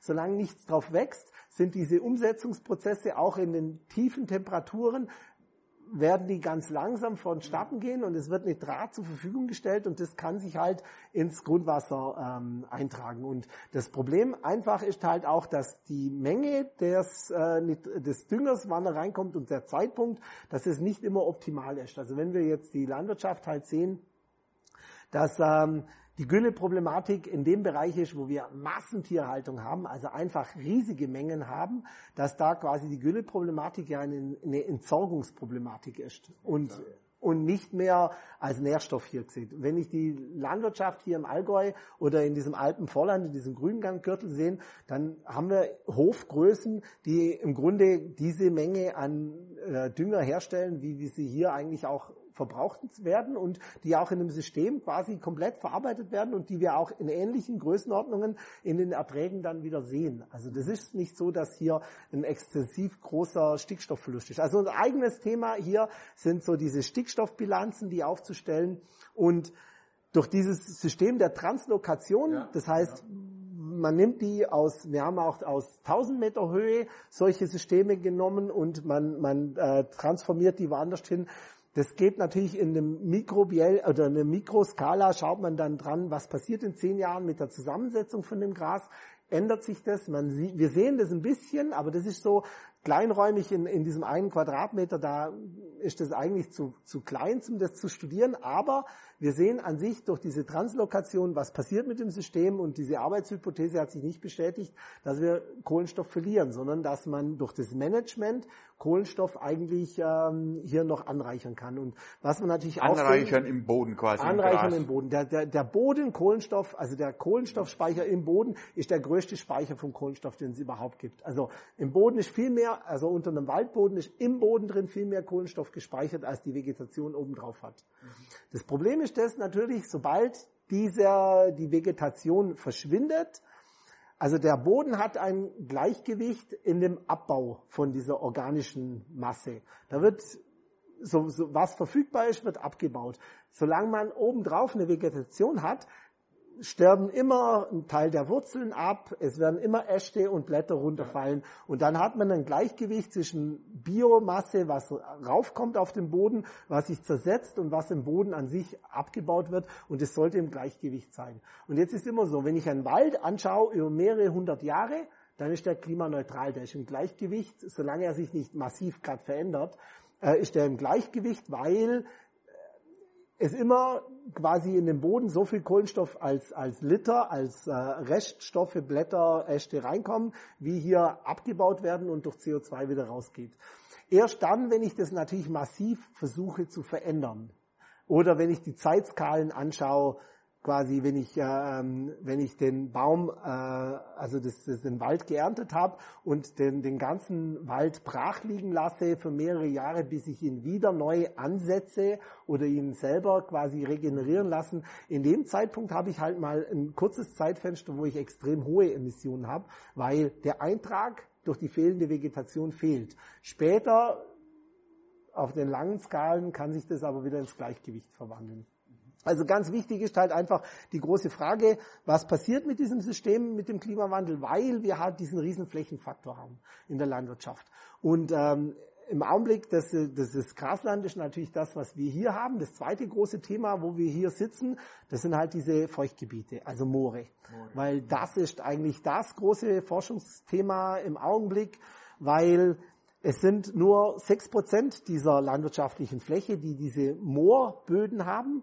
Aber diese Moorböden, die sind halt in der Mächtigkeit viel tiefer, die speichern riesige Mengen Kohlenstoff. Und in dem Moment, wo man diese Moore entwässert, also solange die ähm, bewässert sind, natürlich, ähm, ist es so, dass der, der Sauerstoffmangel führt halt dazu, dass der Abbau von der organischen Materie derart langsam geht oder eigentlich überhaupt nicht mehr stattfindet, dass dieses Moor sich im Grunde aufbauen kann. Das Optimale für ein Moor ist, dass ungefähr der Wasserstand so 10 Zentimeter unterhalb dieser Vegetations- oder Grasnarbe liegt. Dann kann sich oben dieses Moos bilden. Ähm, das sind verschiedene Gräser und Moose und die haben eigentlich die größte ähm, Allokation von Kohlenstoff in der Photosynthese und äh, den Eintrag. Man sagt, so ein natürliches Moor, das quasi so, ähm, be, sagen wir mal, äh, sich entwickelt, das äh, speichert ungefähr äh, ein, oder baut ein Millimeter organische Biomasse auf pro Jahr. Ja. Und jetzt kann man rausschauen, hier bei uns ist das, wenn ich in das Monauer Moos oder nach Penzberg oder äh, Nantesbuch da schaue, dann haben wir so Moordicken von sieben bis 15 Meter. Und das sind ungefähr diese Mächtigkeiten von, von dem, was seit der letzten Eiszeit hier, als diese ganzen Gletscher sich zurückgezogen haben, als diese ganze Bodenbildung entstanden ist, in den letzten 20, 30 Jahren bis heute an quasi an, an das sich an quasi Speicher für Kohlenstoff, die stetig zunehmen. Die, ste Ganz die unter, unter natürlichen Bedingungen weiter zunehmen. Was wir jetzt tun, ist das, wir haben jetzt zwei Meter tiefe Gräben reingezogen und haben den Wasserstand abgesenkt auf einen Meter unter dieser Vegetationskante. Das heißt, jetzt dringt da Sauerstoff ein und mit dem Sauerstoff ist das das ideale, der ideale Nährboden für die gesamten Mikroorganismen, die anfangen, diese Biomasse zu zersetzen. Und jetzt ist so, wenn man in diese Moore geht, äh, wir haben das selber gesehen diesen Sommer, wir haben da quasi mit der Hand die Temperatur gemessen. Das ist so, man hat das Gefühl, das ist wärmer als der menschliche Körper. Wir haben hier 40, 50 Grad. Das geht ab wie die Feuerwehr was da drin ist. Man kann das auch riechen. Also je, je ja. feuchter es ist, natürlich sieht man ein bisschen diese Verfaulungsprozesse, ja. aber ansonsten hat man diese Dekompostierung. Man hat das Gefühl, das ist so, das, das schwitzt und dampft da aus. Und wir verlieren da in der Größenordnung 30 bis 40 Tonnen Kohlenstoff pro Jahr. Also das Schlimmste, äh, das Schlimmste ist natürlich nicht nur in Deutschland, sondern insgesamt dieser Moorschutz auf der ganzen Welt und diese ehemaligen Wetlands, das müssen wir zurückfahren. Und wenn wir in Deutschland jetzt die die in der Landwirtschaft, das ist natürlich die Landwirtschaftsemissionen, die wir haben, die haben, die, die, die sind ja mit dem, mit der Produktion von Lebensmitteln verbunden. Also wir müssen ja, ja, das machen. Ja, das quasi, wenn wir diese Emissionen wegnehmen wollen, dann müssen wir einfach aufhören, Lebensmittel zu produzieren. Das geht nicht. Also die sind die sogenannten unvermeidbaren Emissionen im Augenblick. Und die, um die zu kompensieren, könnte man einfach sagen, wir nehmen diese 6% an landwirtschaftlicher Fläche raus. Aber was heißt denn raus? Also wir müssten die jetzt zurückführen und wir müssten als Gesellschaft bereit sein, einen Teil von unseren Subventionen anders einzusetzen. Also diesen Bauern zu geben und ähm, diese Flächen den Bauern quasi für 30 oder 100 Jahre zu pachten und die quasi wieder zu vernässen. Die Bauern werden dann Landschaftspfleger, die müssten dafür sorgen, dass halt der Wasserstand immer optimal 10 Zentimeter unter Null wäre. Das ist so das Optimum am, an Maß, damit wenigst möglich ähm, Methan entsteht. Methan entsteht halt ja. dann, wenn es anaerob ist und äh, quasi aber auch nicht viel N2O entsteht und quasi nach wie vor das Moor in der Lage ist, Kohlenstoff zu speichern anstatt quasi diese 30 Tonnen pro Jahr zu emittieren. Und das wäre so ein Thema, das quasi, man könnte ich mir vorstellen, dass es irgendwann mal einen Markt geben wird dafür, wenn man jetzt zum Beispiel unbedingt irgendwie fliegen will, aber ich möchte das lokal durch ein CO2-Zertifikat kompensieren, dann wäre eine Möglichkeit, man würde hingehen und sagen, okay, ich kaufe mir ein Zertifikat, welches Moorschutz betreibt und womit quasi dieses Geld verwendet wird, dass ein Hektar Moorfläche wieder vernässt wird und das möglichst auf 100 Jahre inert bleibt. Man muss sich das halt vorstellen, wenn äh, in, in, in, äh, im Amazonas gibt es sogenannte Schwarzerden. Das sind quasi Böden. Da hat man festgestellt, entweder ist das natürlich durch Waldbrand oder durch Brände entstanden oder auch vom Mensch gemacht, dass das Holzkohle war. Das sind halt dunkle Böden und ähm, da sind tatsächlich äh, Holzkohlereste kann man die sehen. Und sobald diese, ähm, sobald man quasi Holzkohle machen würde mit der Pyrolyse, ähm, selbst wenn das nicht reiner Kohlenstoff ist, sondern wenn da immer noch ein Haufen Substanzen ist, ab einem gewissen Grad dieser Verkoksung oder Verkohlung ähm, wird es so inert, dass es kein Mikroorganismus mehr schafft, beziehungsweise nur auf einer ewig langen Skala dieses Ding aufzubrechen. Das heißt, wenn ich heute ein Schema haben möchte, wie kriege ich Kohlenstoff möglichst lang stabil gespeichert im Ökosystem eingetragen, dann wäre ein Thema, dass man solche Reststoffe, biogene Reststoffe wie jetzt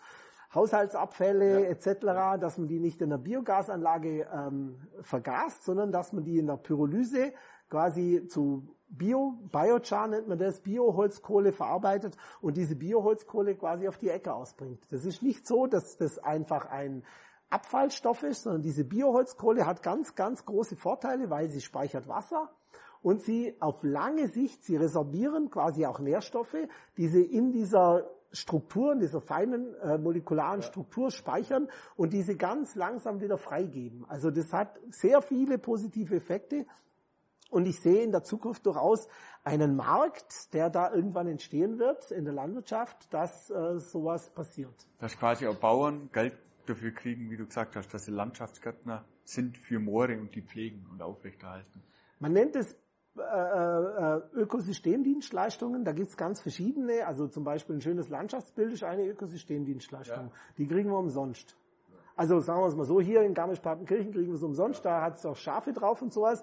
In anderen haben wir das Problem, dass es ja schon eher negativ sind. Wir sehen vielen Bereichen in Deutschland halt Agrarlandschaften. Also wir sehen da halt keine Diversität mehr, sondern wir sehen nur noch einen Raps Acker bis an den Horizont, der blüht vielleicht einmal noch und sowas, aber die Biodiversität, die ist nicht mehr gegeben und Biodiversität an sich ist auch eine Ökosystemdienstleistung und das Problem ist halt das, das sind halt alles, das geht wieder an diese Dinge, das sind so, so allgemeine Güter allgemeine Güter, die man dann auch wieder bezahlen müsste. Genauso wie man es bezahlen müsste, wenn man irgendwas verbrennt und in die Luft bringt, müsste genau. man auch dafür bezahlen, dass jemand die Landschaft pflegt oder die Landschaft so bewirtschaftet und nutzt als Bauer, oder als also wir müssen es so sagen, wenn wir, wir, wenn wir in den Supermarkt gehen, dann fördern wir halt das Gegenteil, sondern fördern wir halt eine Industrie. Und äh, durch unser Verbraucherverhalten können wir das schon steuern. Jetzt sind wir aber wieder an dem Thema, das wir vorhin halt auch gemacht haben. Der die, die Bioläden sind schon da und auch die Hofläden sind da, aber die sind halt, der Marktanteil sind ein, fünf, beim anderen Bereich vielleicht zehn Prozent. Ja, ja, aber die sind auch schon da gewesen, als ich noch vor 30 Jahren habe ich, konnte ich beim, im Allgäu oder in Oberschwaben Stimmt. schon äh, im Hofladen einkaufen. Da gab's ein paar, aber die Idee damals war dann quasi irgendwann werden wir überall das sehen. Ja. Wir sehen heute ein paar solche Automaten da stehen, dass die das machen, aber die, die große Masse, das hat sich nicht gemacht. Das eigentliche Problem ist, dass das Systemhandel, das hat sich halt, es ist optimiert. Es gibt kein Land in Europa, das billiger Fleisch produziert als Deutschland. Ja, es ja, das, ist quasi dafür sind wir ja egal, bekannt, dass ja, Nahrungsmittel also, so extrem günstig Und nicht, selbst die Polen schaffen das nicht, Schlachtfleisch billiger herzustellen als Deutschland, obwohl die, die Löhne noch geringer sind. Wir haben das derart optimiert, das, was man heute da mit äh, Tönnies und anderen Herstellern in Verbindung gebracht hat in der Corona, was das quasi, wo da ein bisschen, wo alle aufgeschreckt waren. Aber das ist halt eine durchoptimierte Lebensmittelproduktion. Und die ist halt im Widerspruch zu quasi Nachhaltigkeit. Vor allem, vor allem weil es auch noch Fleischproduktion ist, wo eigentlich Energieverschwendung ist, weil man die Energie, die die Pflanzen hergeben, noch nicht mal optimal nutzt, weil man sie erstmal ein Tier gibt. Aber das ist ja nochmal ein anderes Thema ein wahrscheinlich. Thema, aber letztlich, letztlich geht es halt drum. also wir sind zum einen durch unsere Kaufentscheidung können wir das machen, das wird aber nicht lang. Also wir brauchen schon irgendwelche Regulierungen. Und wir müssen halt nach wie vor zurückgehen. Viele Sachen waren halt Normen, Dinge, Tierschutz. Das war eine Norm, wo man gesagt hat, hier ist eine Grenze. Das hat sich halt alles ein bisschen verschoben. Aber wir, wir kommen zu diesem Begriff Ökosystemdienstleistung und wir müssen halt ähm, bereit sein, dass der eine das aufgibt, dass er irgendwas verschmutzen darf, Einfallsverschmutzungsrecht, und es genauso viel wie der andere, dass er halt dafür bezahlt, dass die Natur und Landschaft schön bleibt. Das komplett bepreiste, wird, komplett richtig, bepreiste Kapitalismus, wo einfach alles, was einen Wert hat, was, was verschwendet, was verbraucht, was Rohstoff in jeglicher Form verbraucht, auch irgendwie einen Preis erhält. Schlussendlich müsste man dem vielleicht auch noch so einen Preis beimessen, wie das Glück oder das, ich sag mal, das Lebensgefühl, das der, der einzelne Mensch dann hat am Ende. Das müsste vielleicht auch einen Preis bekommen. Ne? Das dürfte auch nicht drunter leiden. Weiß ich nicht genau. Also ähm, es, werden, es werden in diesem System wer, wer, wird ein neuer Markt entstehen. Ja. Also das, da bin ich mir sicher und wir werden eine Transformation erleben. Und äh, im Augenblick ist das quasi ähm, es ist sehr umstritten, weil natürlich alle diejenigen, die das verhindern wollen, die zeigen natürlich erstmal die ja, Fehler wir auf. Wir wollen das wirklich verhindern. Das finde ich, das hört sich immer so an, als ob da so ein bockiges Kind sitzt in einem Eck. Nein, man muss es halt so sehen. Für gewisse Wirtschaftsbereiche ist das äh, problematisch. Also da gibt es sicher... Problematisch von daher, dass nicht ähm, der Umsatz oder der der Gewinn Nein, das gesamte, das gesamte Geschäftsmodell wird in Frage gestellt. Also ein Geschäftsmodell, welches jetzt ein, ein Verbrennermotor als Geschäftsmodell der ist natürlich, äh, der mag halt eins nicht, und zwar das, dass quasi, äh, der möchte gern das Lebensgefühl mit dem Autofahren in den Vordergrund stellen und der möchte ja, komplett, halt. der möchte, ja, ja, der möchte ja. komplett verhindern, dass die negativen Auswirkungen überhaupt gezeigt werden. Also Tatsache ist halt hier bei, bei diesem Problematik ist quasi die Luftverschmutzung als Beispiel. So, und wenn wir jetzt hingehen und sagen, okay, wir wollen die Luftverschmutzung komplett mit rein bepreisen, dann wird das immens. Dann haben wir diese Kernenergiediskussion, wo man quasi dieses Thema von was wird mit dem ganzen Atommüll für die nächsten 100.000 Jahre oder 10.000 Jahre, was wird auf uns zukommen?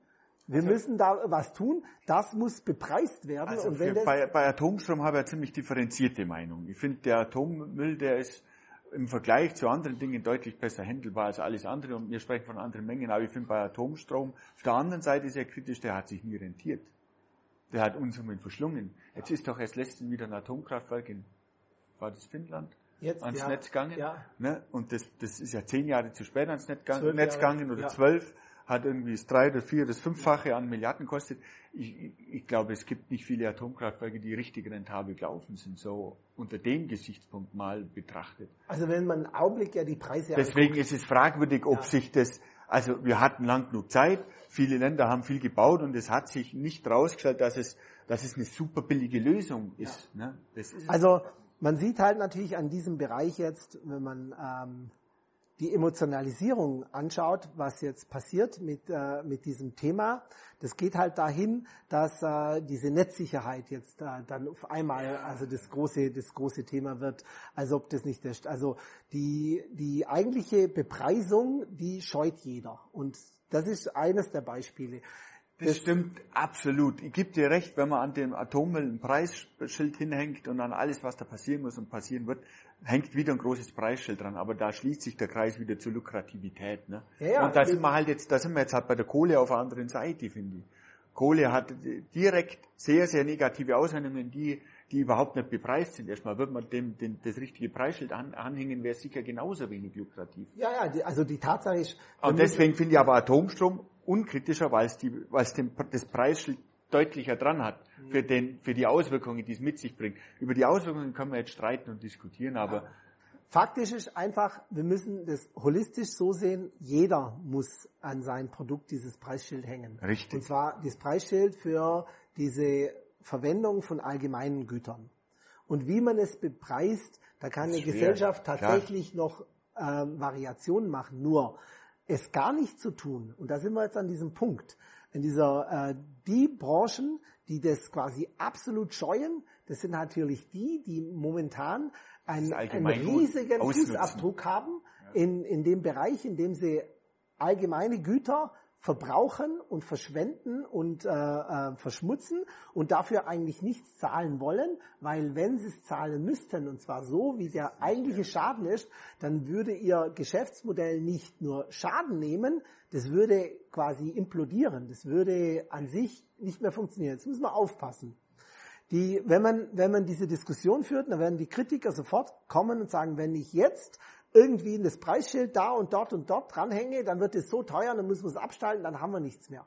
Natürlich können wir nicht hingehen und ein Wirtschaftssystem von heute auf morgen komplett so ändern. Wir haben ja jetzt die, nee, diese nicht. Diskussion mit quasi, ja. wie viel, wie viel ist denn der seit 2000, wie viel ist passiert bis zur letzten Wahl und ja. wo werden jetzt Weichen gestellt und ohne jetzt auf politische Parteien zu gehen, wir haben quasi eine Ära gehabt, die war wirtschafts- und energiepolitisch, hatte die eine Agenda und wir haben einen Umbruch erlebt mit der letzten Wahl und eine neue Ära. Dieser Umbruch wird natürlich mit Verwerfungen stattfinden. Und eine Verwerfung plus die Verwerfung mit dem Krieg ist natürlich die, die wir sehen. Ähm, ich sage immer, das eigentliche Problem mit dieser Atomstromdiskussion ist das, solange wir diese ähm, Atomkraftwerke weiterführen würden, verhindern die aktiv einen Ausbau der Erneuerbaren, weil was wir hatten, war, wir hatten zehn Jahre Planungssicherheit in Bayern als Beispiel, um diese, um Grundrenningen, was man vor einem Jahr abgeschalten hat, und ISA 2, was man jetzt abschaltet, zu kompensieren. Das Kalkül politisch ich kann mir das anders gar nicht vorstellen. War, ich, inter ich interpretiere das so. Braucht. Ich möchte es niemand quasi ja. vorwerfen, aber ich interpretiere das so, dass das Kalkül war, wir lassen das Land in einen Energienotstand laufen, der quasi dazu führt, dass wir per Sonderdekret oder ich weiß nicht, wie man das nennen soll, den, die Atommeiler weiterlaufen also, lassen. Im Prinzip kann man das sicher daraus ableiten. Ich glaube aber, dass es kein Kalkül war, sondern einfach ein, ein Zusammenspiel von vielen, vielen, vielen, vielen Faktoren, die am Schluss aber zum selben Ergebnis kommen. Ja. Also ob das, war, jetzt, ob das jetzt pures Kalkül ist, ist oder nicht. Mal, es ist das Gegenteil einer Vision. Eine ja, Vision wäre gewesen. Eine Vision ich, wäre gewesen, ich, auf ich, der anderen Seite diese zehn Jahre aktiv zu nutzen und daran zu arbeiten, die Energie zu ersetzen. Also ich habe Kontakte in das äh, Länderdreieck da in Südostbayern ja. in die chemische Industrie, weil äh, ich wurde im Vorfeld schon mal durch einen Freund angefragt, um einer Diskussion äh, teilzunehmen. Ähm, hier, hier haben wir ein klassisches Beispiel. Dieses Chemiedreieck ist entstanden durch diesen relativ günstigen Atomstrom und auch ein bisschen Wasserkraft, ja. was an der, an der Donau da noch quasi da war, aber eigentlich durch diesen billigen Atomstrom. Da hat sich da dieses, äh, dieses Chemiedreieck entwickelt und die haben ja jetzt das Problem, dass äh, mit den jetzigen Preisen äh, sie eigentlich existenzgefährdet sind. So, und die würden jetzt gerne ähm, sie müssen sich erneuern. Sie müssen sich quasi neu aufstellen und ein großes Thema ist natürlich, das haben Sie gesehen, in der direkten Konkurrenz innerhalb von Deutschlands zu den Bundesländern im Norden, die quasi halt äh, sehr viel grüne Energie haben, dass es plötzlich Produkte gibt, die andere anbieten, die CO2-neutral sind. Also nicht nur Greenwashing CO2-neutral, sondern tatsächlich. Wir sehen das an der Ansiedlung von dieser Intel-Chip-Fabrik in Magdeburg. Da war diese CO2-Neutralität und grüne Energie, die tatsächlich vor Ort ähm, also äh, produziert wird. Das war eines der zentralen Themen. Da gibt es viele andere die Themen, die noch reinspielt haben, aber das war ein Thema. Und Bayern war als Standort ist in Frage gekommen, irgendwo in Landsberg ein Flughafen, das was das Gelände hergegeben hätte. Aber das wäre einfach faktisch so gewesen, man hätte diesen grünen Strom von wo ganz anders her einkaufen müssen. Das war unglaubwürdig. Und das ist ein Standortnachteil. Und hier in dieser Diskussion, in, in, äh, in diesem Chemiedreieck ist so, dass die jetzt sagen, das, was wir jetzt haben, das wurde zum Standortnachteil. Eigentlich jetzt. Wir müssen uns jetzt verändern. Und ähm, der Widerstand, den man aber politisch halt gewollt in der Bevölkerung quasi auch ähm, stimuliert hat, der wird hier jetzt äh, zum Risiko für diesen Standort. Mhm. Weil in Bayern ist es einfach so, wir haben, ähm, es gibt Gesetze und dann gibt es Regelungen zu den Gesetzen, wie die zu interpretieren und anzuwenden sind. Und ähm, die Tatsache, warum in Süddeutschland in diesen Ausschreibungen zu der Windenergie fast keine Anträge mehr eingereicht werden, das liegt einfach daran, wenn man mit den Projektplanern redet, die sagen, das Risiko, es ist nicht nur, man darf nicht, das Risiko, dass ein Antrag für so einen Windpark, welcher gerne eine sechsstellige Eurosumme kostet, dass der nicht erfolgreich ist, ist, ist derart hoch. Und das Risiko ist deswegen derart hoch, weil es Regelungen gibt, in dem Naturschutz und im Planungsrecht, die widersprüchlich sind. Hier in Bayern vor allem sind sie widersprüchlich. So, und es gibt keine eindeutige Auslegungsverordnung, die sagt, wie man das interpretieren muss. Es gibt ein paar ähm, Gerichtsurteile, die das mal anders gesehen haben, wo quasi mal Klagen abgewiesen wurden, aber in der Regel ist es so, und da haben sich ja ganze Vereine gebildet, die nichts anderes tun, als quasi projektierte Windanlagen wegzuklagen. Und die haben relativ leichtes Spiel, weil der Gesetzgeber ihnen die Möglichkeit gibt. Ob das jetzt Kalkül ist oder ob das mit Absicht so gemacht wurde, das, ähm, das, das möchte ich eigentlich gar nicht sagen. Faktisch ist einfach, das geht und man könnte das ändern. Ich meine, die Diskussion wird ja dann immer gleich auf, aufgesetzt. Ne? Da kommt dann ein Naturschutzverband, der dann klagt, dass die Vögel dann zu sehr sterben durch die, oder zu viele Vögel in die Windräder fliegen, keine Ahnung sind es 100.000, die da reinfliegen und man muss das verhindern. Wahrscheinlich knallen mehr Vögel gegen Scheiben, das weiß also ich gar die, nicht die genau. Die Zahlen sind alle, ohne jetzt das zu emotionalisieren, die Zahlen sind alle klar. aber aber das, wenig, ist ja, das ist ja der Punkt. Eine, das Gegenargument das, ist ja genauso durch, durch, diese durch Argumente sind nicht mal richtig. Emotional die sind, die sind emotionalisiert, die sind nicht mal richtig. Also die Zahlen gibt's alle, ohne jetzt drauf einzugehen. Aber das sind ja auch immer, Entschuldigung, das sind ja auch immer so Wege, also politisch gesehen, diese Emotionalisierung findet ja immer mit ganz ähnlichen Faktoren statt. Da geht es um, um irgend sowas wie Naturschutz, Vögel, irgendwas Niedliches, mit, zu dem man Bezug aufbauen kann. Arbeitslosigkeit, das ist ein Thema, wo sofort jeder emotional reagiert. Und dann noch dieses Thema, dass mir jemand was wegnimmt. Irgendwie. Ne? Wie, wie so ein kleines Kind. Und wann immer irgendeine Reaktion verlangt wird, aber das ist ja ganz natürlich, es geht ja um die, darum, die Meinung zu beeinflussen, als politisches System oder was auch immer, werden, vielleicht sind es nur drei oder vier mehr ähm, Werkzeuge, die da eingesetzt werden, weiß ich nicht genau, aber meinem, meinem Eindruck nach, so, sobald da irgendwie was in Frage gestellt werden soll, fällt zum Beispiel das Wort Arbeitslosigkeit. Arbeitslosigkeit. Dann müssen wir Menschen entlassen. Dann müssen wir Menschen entlassen. Und das wird einfach so mal stehen gelassen, ohne darauf hinzuweisen, dass auf der anderen Seite in der nächsten Diskussion laut aufgeschrien wird, ah, wir brauchen mehr Arbeitskräfte, wir haben einen Fachkräftemangel, wir haben einen Fachkräftemangel. Ne? Gleichzeitig funktioniert die Emotionalisierung aber auf der anderen Seite. Aber ich will, ich will da gar nicht so weit abschweifen, ob da viel Kalkül dabei ist oder also was für ein Hintergedanke, also was für ein Hintergedanke dabei ist, ob da jetzt jemand was Schlechtes will oder was Gutes will. Das will ich da niemandem unterstellen. Ich glaube, da arbeitet jeder seinem eigenen Gewissen nach. Naja, nicht nur das, sondern es ist schon so, dass ähm, jeder weiß, wie Journalismus und wie Medien ja. funktionieren. Und wir haben ja in Deutschland Nachrichten, die lassen es ja zu, dass ähm, ein Interview quasi gemacht wird und dass das im Wortlaut wiedergegeben wird. Wenn ich jetzt quasi in einem Interview sage zum Beispiel, wie es äh, Aussagen gab, nehmen wir jetzt mal den Atomausstieg, ähm, die Kernkraftwerke produzieren CO2-neutralen Strom, tun sie nicht. Da gibt es quasi ein Gutachten vom Umweltbundesamt, vom Wissenschaftlichen Dienst des Bundestages, da ist das quantifiziert, sind ungefähr 30 Cent pro Kilowattstunde. Das weiß jeder. Ich habe tausend, ne, tausend, ich habe ganz viele solche Interviews gekriegt und jeder weiß das, dass diese Aussage falsch ist, aber die kommt in den Medien die ganze Zeit. Die wird hoch und runter gebetet, weil die Nachrichten diesen Wortlaut natürlich wiedergeben. Jetzt ist so, dass man in einer Nachrichtensendung, und jetzt kann man Unterschiede haben zwischen dem ARD und dem, wenn man die öffentlichen nimmt, ARD und ZDF, heute Journal und Tagesthemen, die quasi das eine Medium nimmt diese Nachricht auf, verarbeitet sie und es wird auch irgendwo eine Interpretation und eine Meinung dazu wiedergegeben. Und in dieser Interpretation und Meinung kommen Fakten rein. Da wird nämlich jemand anderen gefragt, stimmt das? Der sagt dann, nein, das stimmt nicht, diese Aussage ist falsch. Nur journalistisch ist es so, dass in Deutschland solche Aussagen, auch wenn sie falsch sind, erstmal quasi nur so zitiert werden. Das ist eigentlich der klassische Journalismus, wie ein Politiker zitiert wird. Und der kann dann halt auch die Unwahrheit sagen und sie wird, in die, in die Medien, er wird in die Medien reingetragen. Und jetzt muss man natürlich das schaffen, dass man dann die Gegenthese auch zu Wort kommen lässt.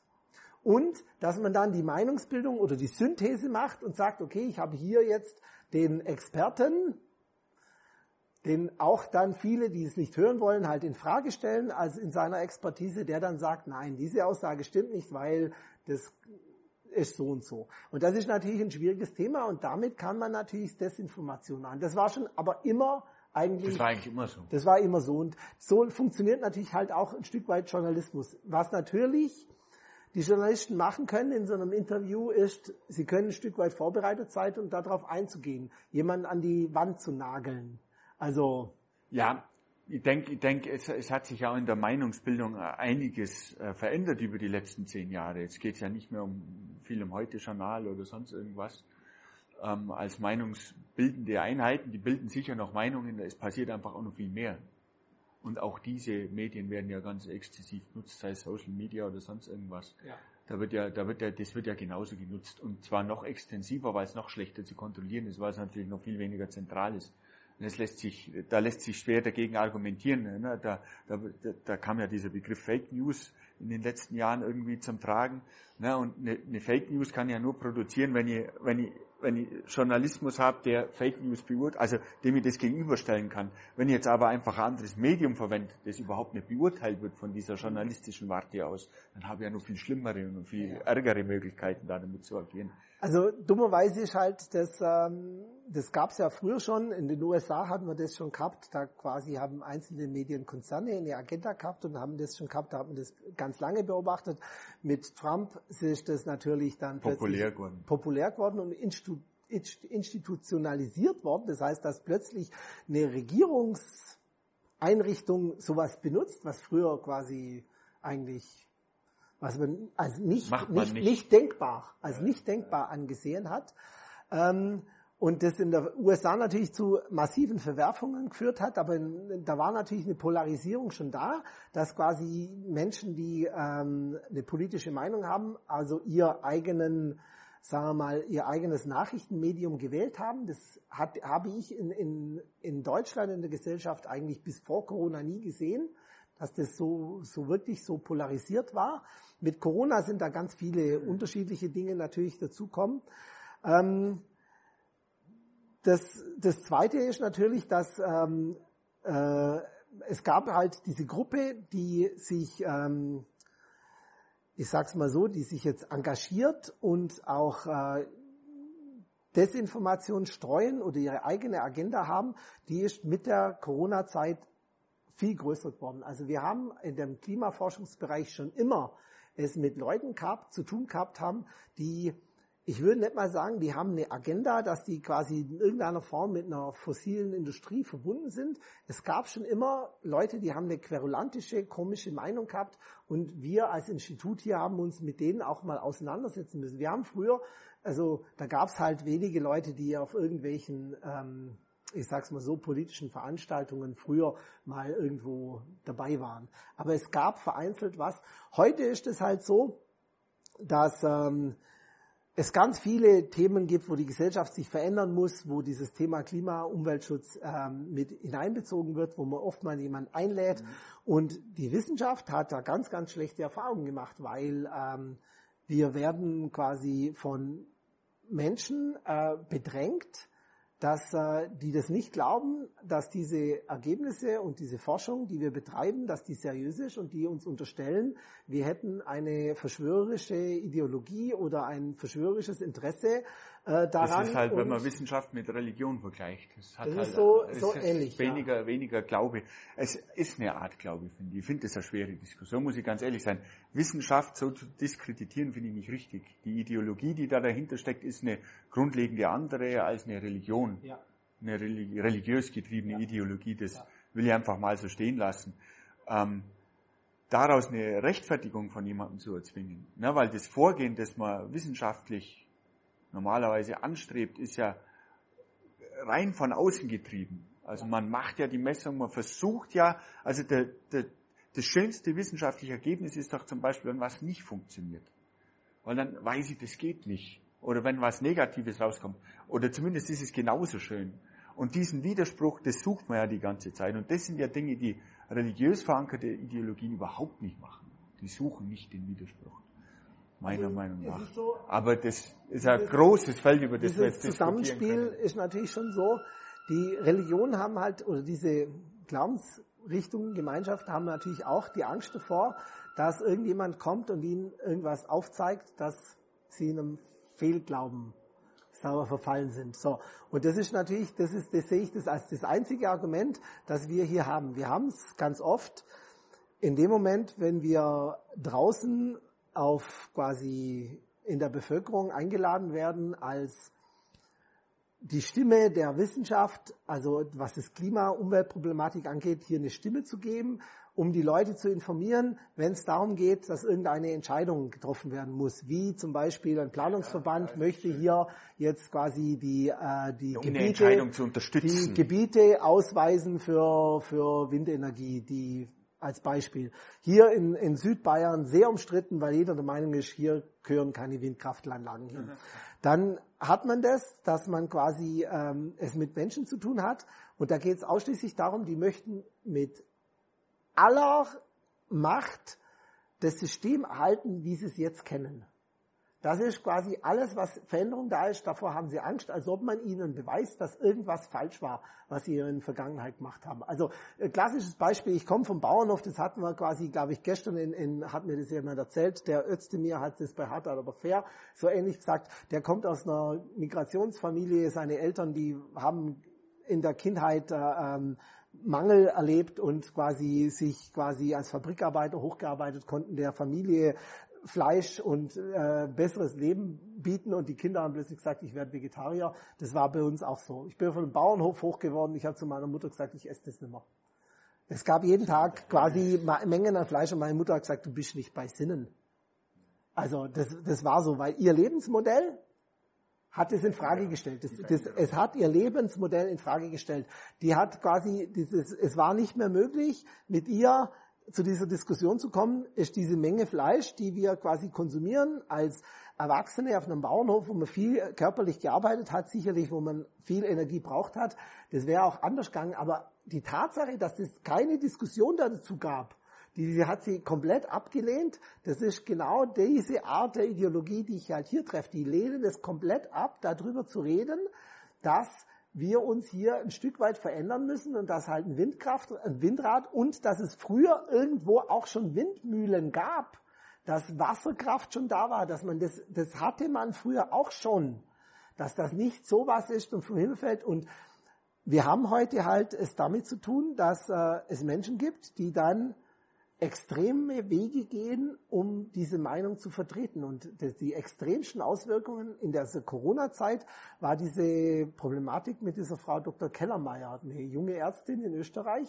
die quasi als Impfärztin angegriffen wurde und die in ihrer Praxis aufgesucht wurde und man hat sie bedroht. Die hat dann Sicherheitsdienst in der Praxis gehabt und ähm, es kam immer wieder zu Vorfällen. Die hatte sich so ein, so ein wie sagt man, Emergency Room da eingebaut für viel teures Panic Geld Room. und Panic Room oder sowas. Und am Schluss ist sie derart massiv körperlich bedroht worden, dass man sie irgendwann äh, tot in ihrer Praxis gefunden haben. Und dieses Kellermeier ist meiner Meinung nach das Synonym dafür, dass es sind Leute bereit für dieses Meinung Dings, und für die diese Veränderung, Meinung und die Veränderung, ihre, also extreme Wege zu gehen. Hm. Das, das, das ist das ist eigentlich meine Erfahrung, dass Änderung einfach bei Menschen nicht gut ankommt und Veränderung. Ich weiß ja, nicht. Sagen wir mal, die Politik hat halt hier die Aufgabe, die Menschen vorzubereiten. Also die Politik hat die Aufgabe, die Menschen darauf vorzubereiten, dass da draußen ist jetzt mit OpenAI eine künstliche Intelligenz, die in der Lage ist, einfache Fragen relativ sinnvoll zu beantworten. Ich habe das ausprobiert. Wir haben das quasi ausprobiert, eine Einleitung für eine wissenschaftliche Publikation damit schreiben zu lassen. Und das, was rauskommt, ist so gut, dass man das als Vorlage nehmen kann, um eine Einleitung zu schreiben. die, die Zitate fehlen etc. Man muss es noch überarbeiten, aber das kann sie schreiben. Wenn ich heute einen Studenten habe und sage, tu das, der braucht drei Wochen dafür. Und das habe ich in zwei Minuten also, ja, ja, nee, du hast, du hast ja völlig recht, das sind ja noch ganz andere nur, Faktoren, die dazukommen. Nur, wir müssen uns halt im Klaren sein, dass die Menschen müssen vorbereitet sein, dass wenn sie heute bei, ich nenne jetzt mal ein Beispiel, ohne dass ich weiß, dass das passiert, dass wenn sie bei ihrem Telefonanbieter anrufen und sagen, ich habe ein Problem mit einer Störung, dass die Antwort, die sie da bekommen, dass das quasi gar kein Mensch mehr ist. Die Wahrscheinlichkeit ist beliebig hoch, dass die, das bald Ich denke mal, die ist schon da. Also diese Chatmaschinen, die, ja die sind schon längst da. So, und das muss halt den Menschen quasi auch kommuniziert werden. Das ist ein Beispiel, wo ich jetzt heute sage, die Politik, das ist die Aufgabe des Staates in irgendeiner Form. Also so. Und die Aufgabe des Staates ist auch quasi uns vorzubereiten, dass das, was mit dem Klimawandel passiert, dass das ein Stück weit unaufhaltsam ist, dass wir uns anpassen müssen, dass wir sehen werden, dass unsere Städte, so wie wir sie gebaut haben als Beispiel, auf die wir ganz stolz sind, dass wir die eigentlich gestern hätten anfangen müssen umzubauen. Weil wir werden sehen, und das haben wir jetzt in diesen Hitzeperioden gesehen, dass da drin in diesen Städten 50 Grad, also das ist keine Seltenheit. Wir reden heute darüber, dass quasi, ähm, wenn ich einen Bauantrag einreiche, ich muss ein, Bau, ein abflussloses Baugebiet haben. Die Stadt kann quasi die Innenstadt komplett zupflastern, ohne einen einzigen Baum mehr irgendwo hinzustellen.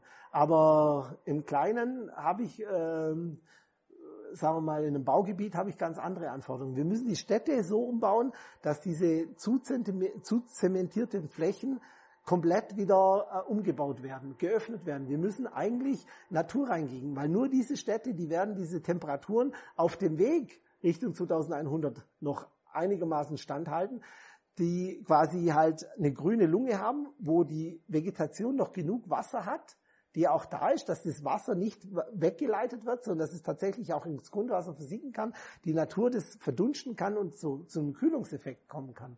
Also, wenn man das sieht, es gibt solche Studien, die so Extremwerte jetzt nehmen. Man muss sich das vorstellen, ein Extremwert ist in Europa das, was wir sehen, das sind diese klassischen Omega Wetterlagen. Ein Omega, ein Hochdruckgebiet, das dreht immer im Uhrzeigersinn, riesiges Hochdruckgebiet, die Tiefdruckgebiete, die reinkommen, die werden abgelenkt, das sitzt da, das ist hoch, es wird immer wärmer da drin. Wenn man jetzt so eine Wetterlage nimmt, atmosphärisch von Europa, in den ganzen Höhenlagen die Druckwerte, sehen ein Klimamodell, welches Temperaturen mit drei oder vier Grad plus im Jahr 2070, 80 hat. Und diese Druckwerte von diesem, von Omega in dieses Modell reinspeist, strömungsmechanisch, dass sich da so eine Omega-Wetterlage bildet und man die einfach mehrere Wochen simuliert, dann sieht man, dass in der Jetztzeit so eine Omega-Wetterlage Temperaturen von 40 oder 42 Grad bringt. Das ist das, was wir gemessen haben. In der Zukunft haben wir mit solchen Experimenten, da gibt es jetzt eine neue Publikation letztes Jahr dazu, da sieht man am Niederrhein Temperaturen von 48 oder 50 Grad. Wir reden hier von Umgebungstemperaturen, Lufttemperaturen zwei Meter über dem Boden. Die Oberflächentemperaturen werden weit über 50 Grad gehen, weil wenn die solare Einstrahlung da drauf knallt, so, wenn unsere Infrastruktur innerhalb von 50, 70 Jahre dem ausgesetzt wird, der Weg dahin wird mehr oder weniger graduierlich sein. Wir werden in den nächsten 30 Jahren Temperaturen von 42, 44, 45 Grad sehen und danach werden wir halt hier in Bayern auch Mitte bis Ende der 40er in anderen Regionen sogar noch höhere Temperaturen sehen. Also das sind Temperaturen, die hat jetzt selbst Madrid im Hochsommer nicht.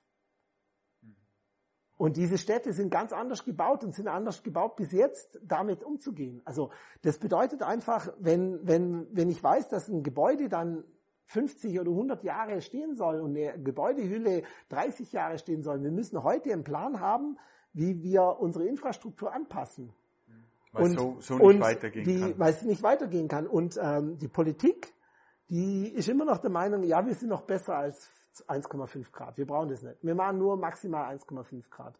Eigentlich müsste eine Politik, die das Wohl des Menschen vorsorglich ja. schützen will, die müsste auf ein 4-Grad-Szenario gehen. Also, also tatsächlich, wenn es 1,5 Grad sind, geht es ja auch darum, das Lebenswert zu erhalten und da gehört es auch dazu, die Städte entsprechend anzupassen.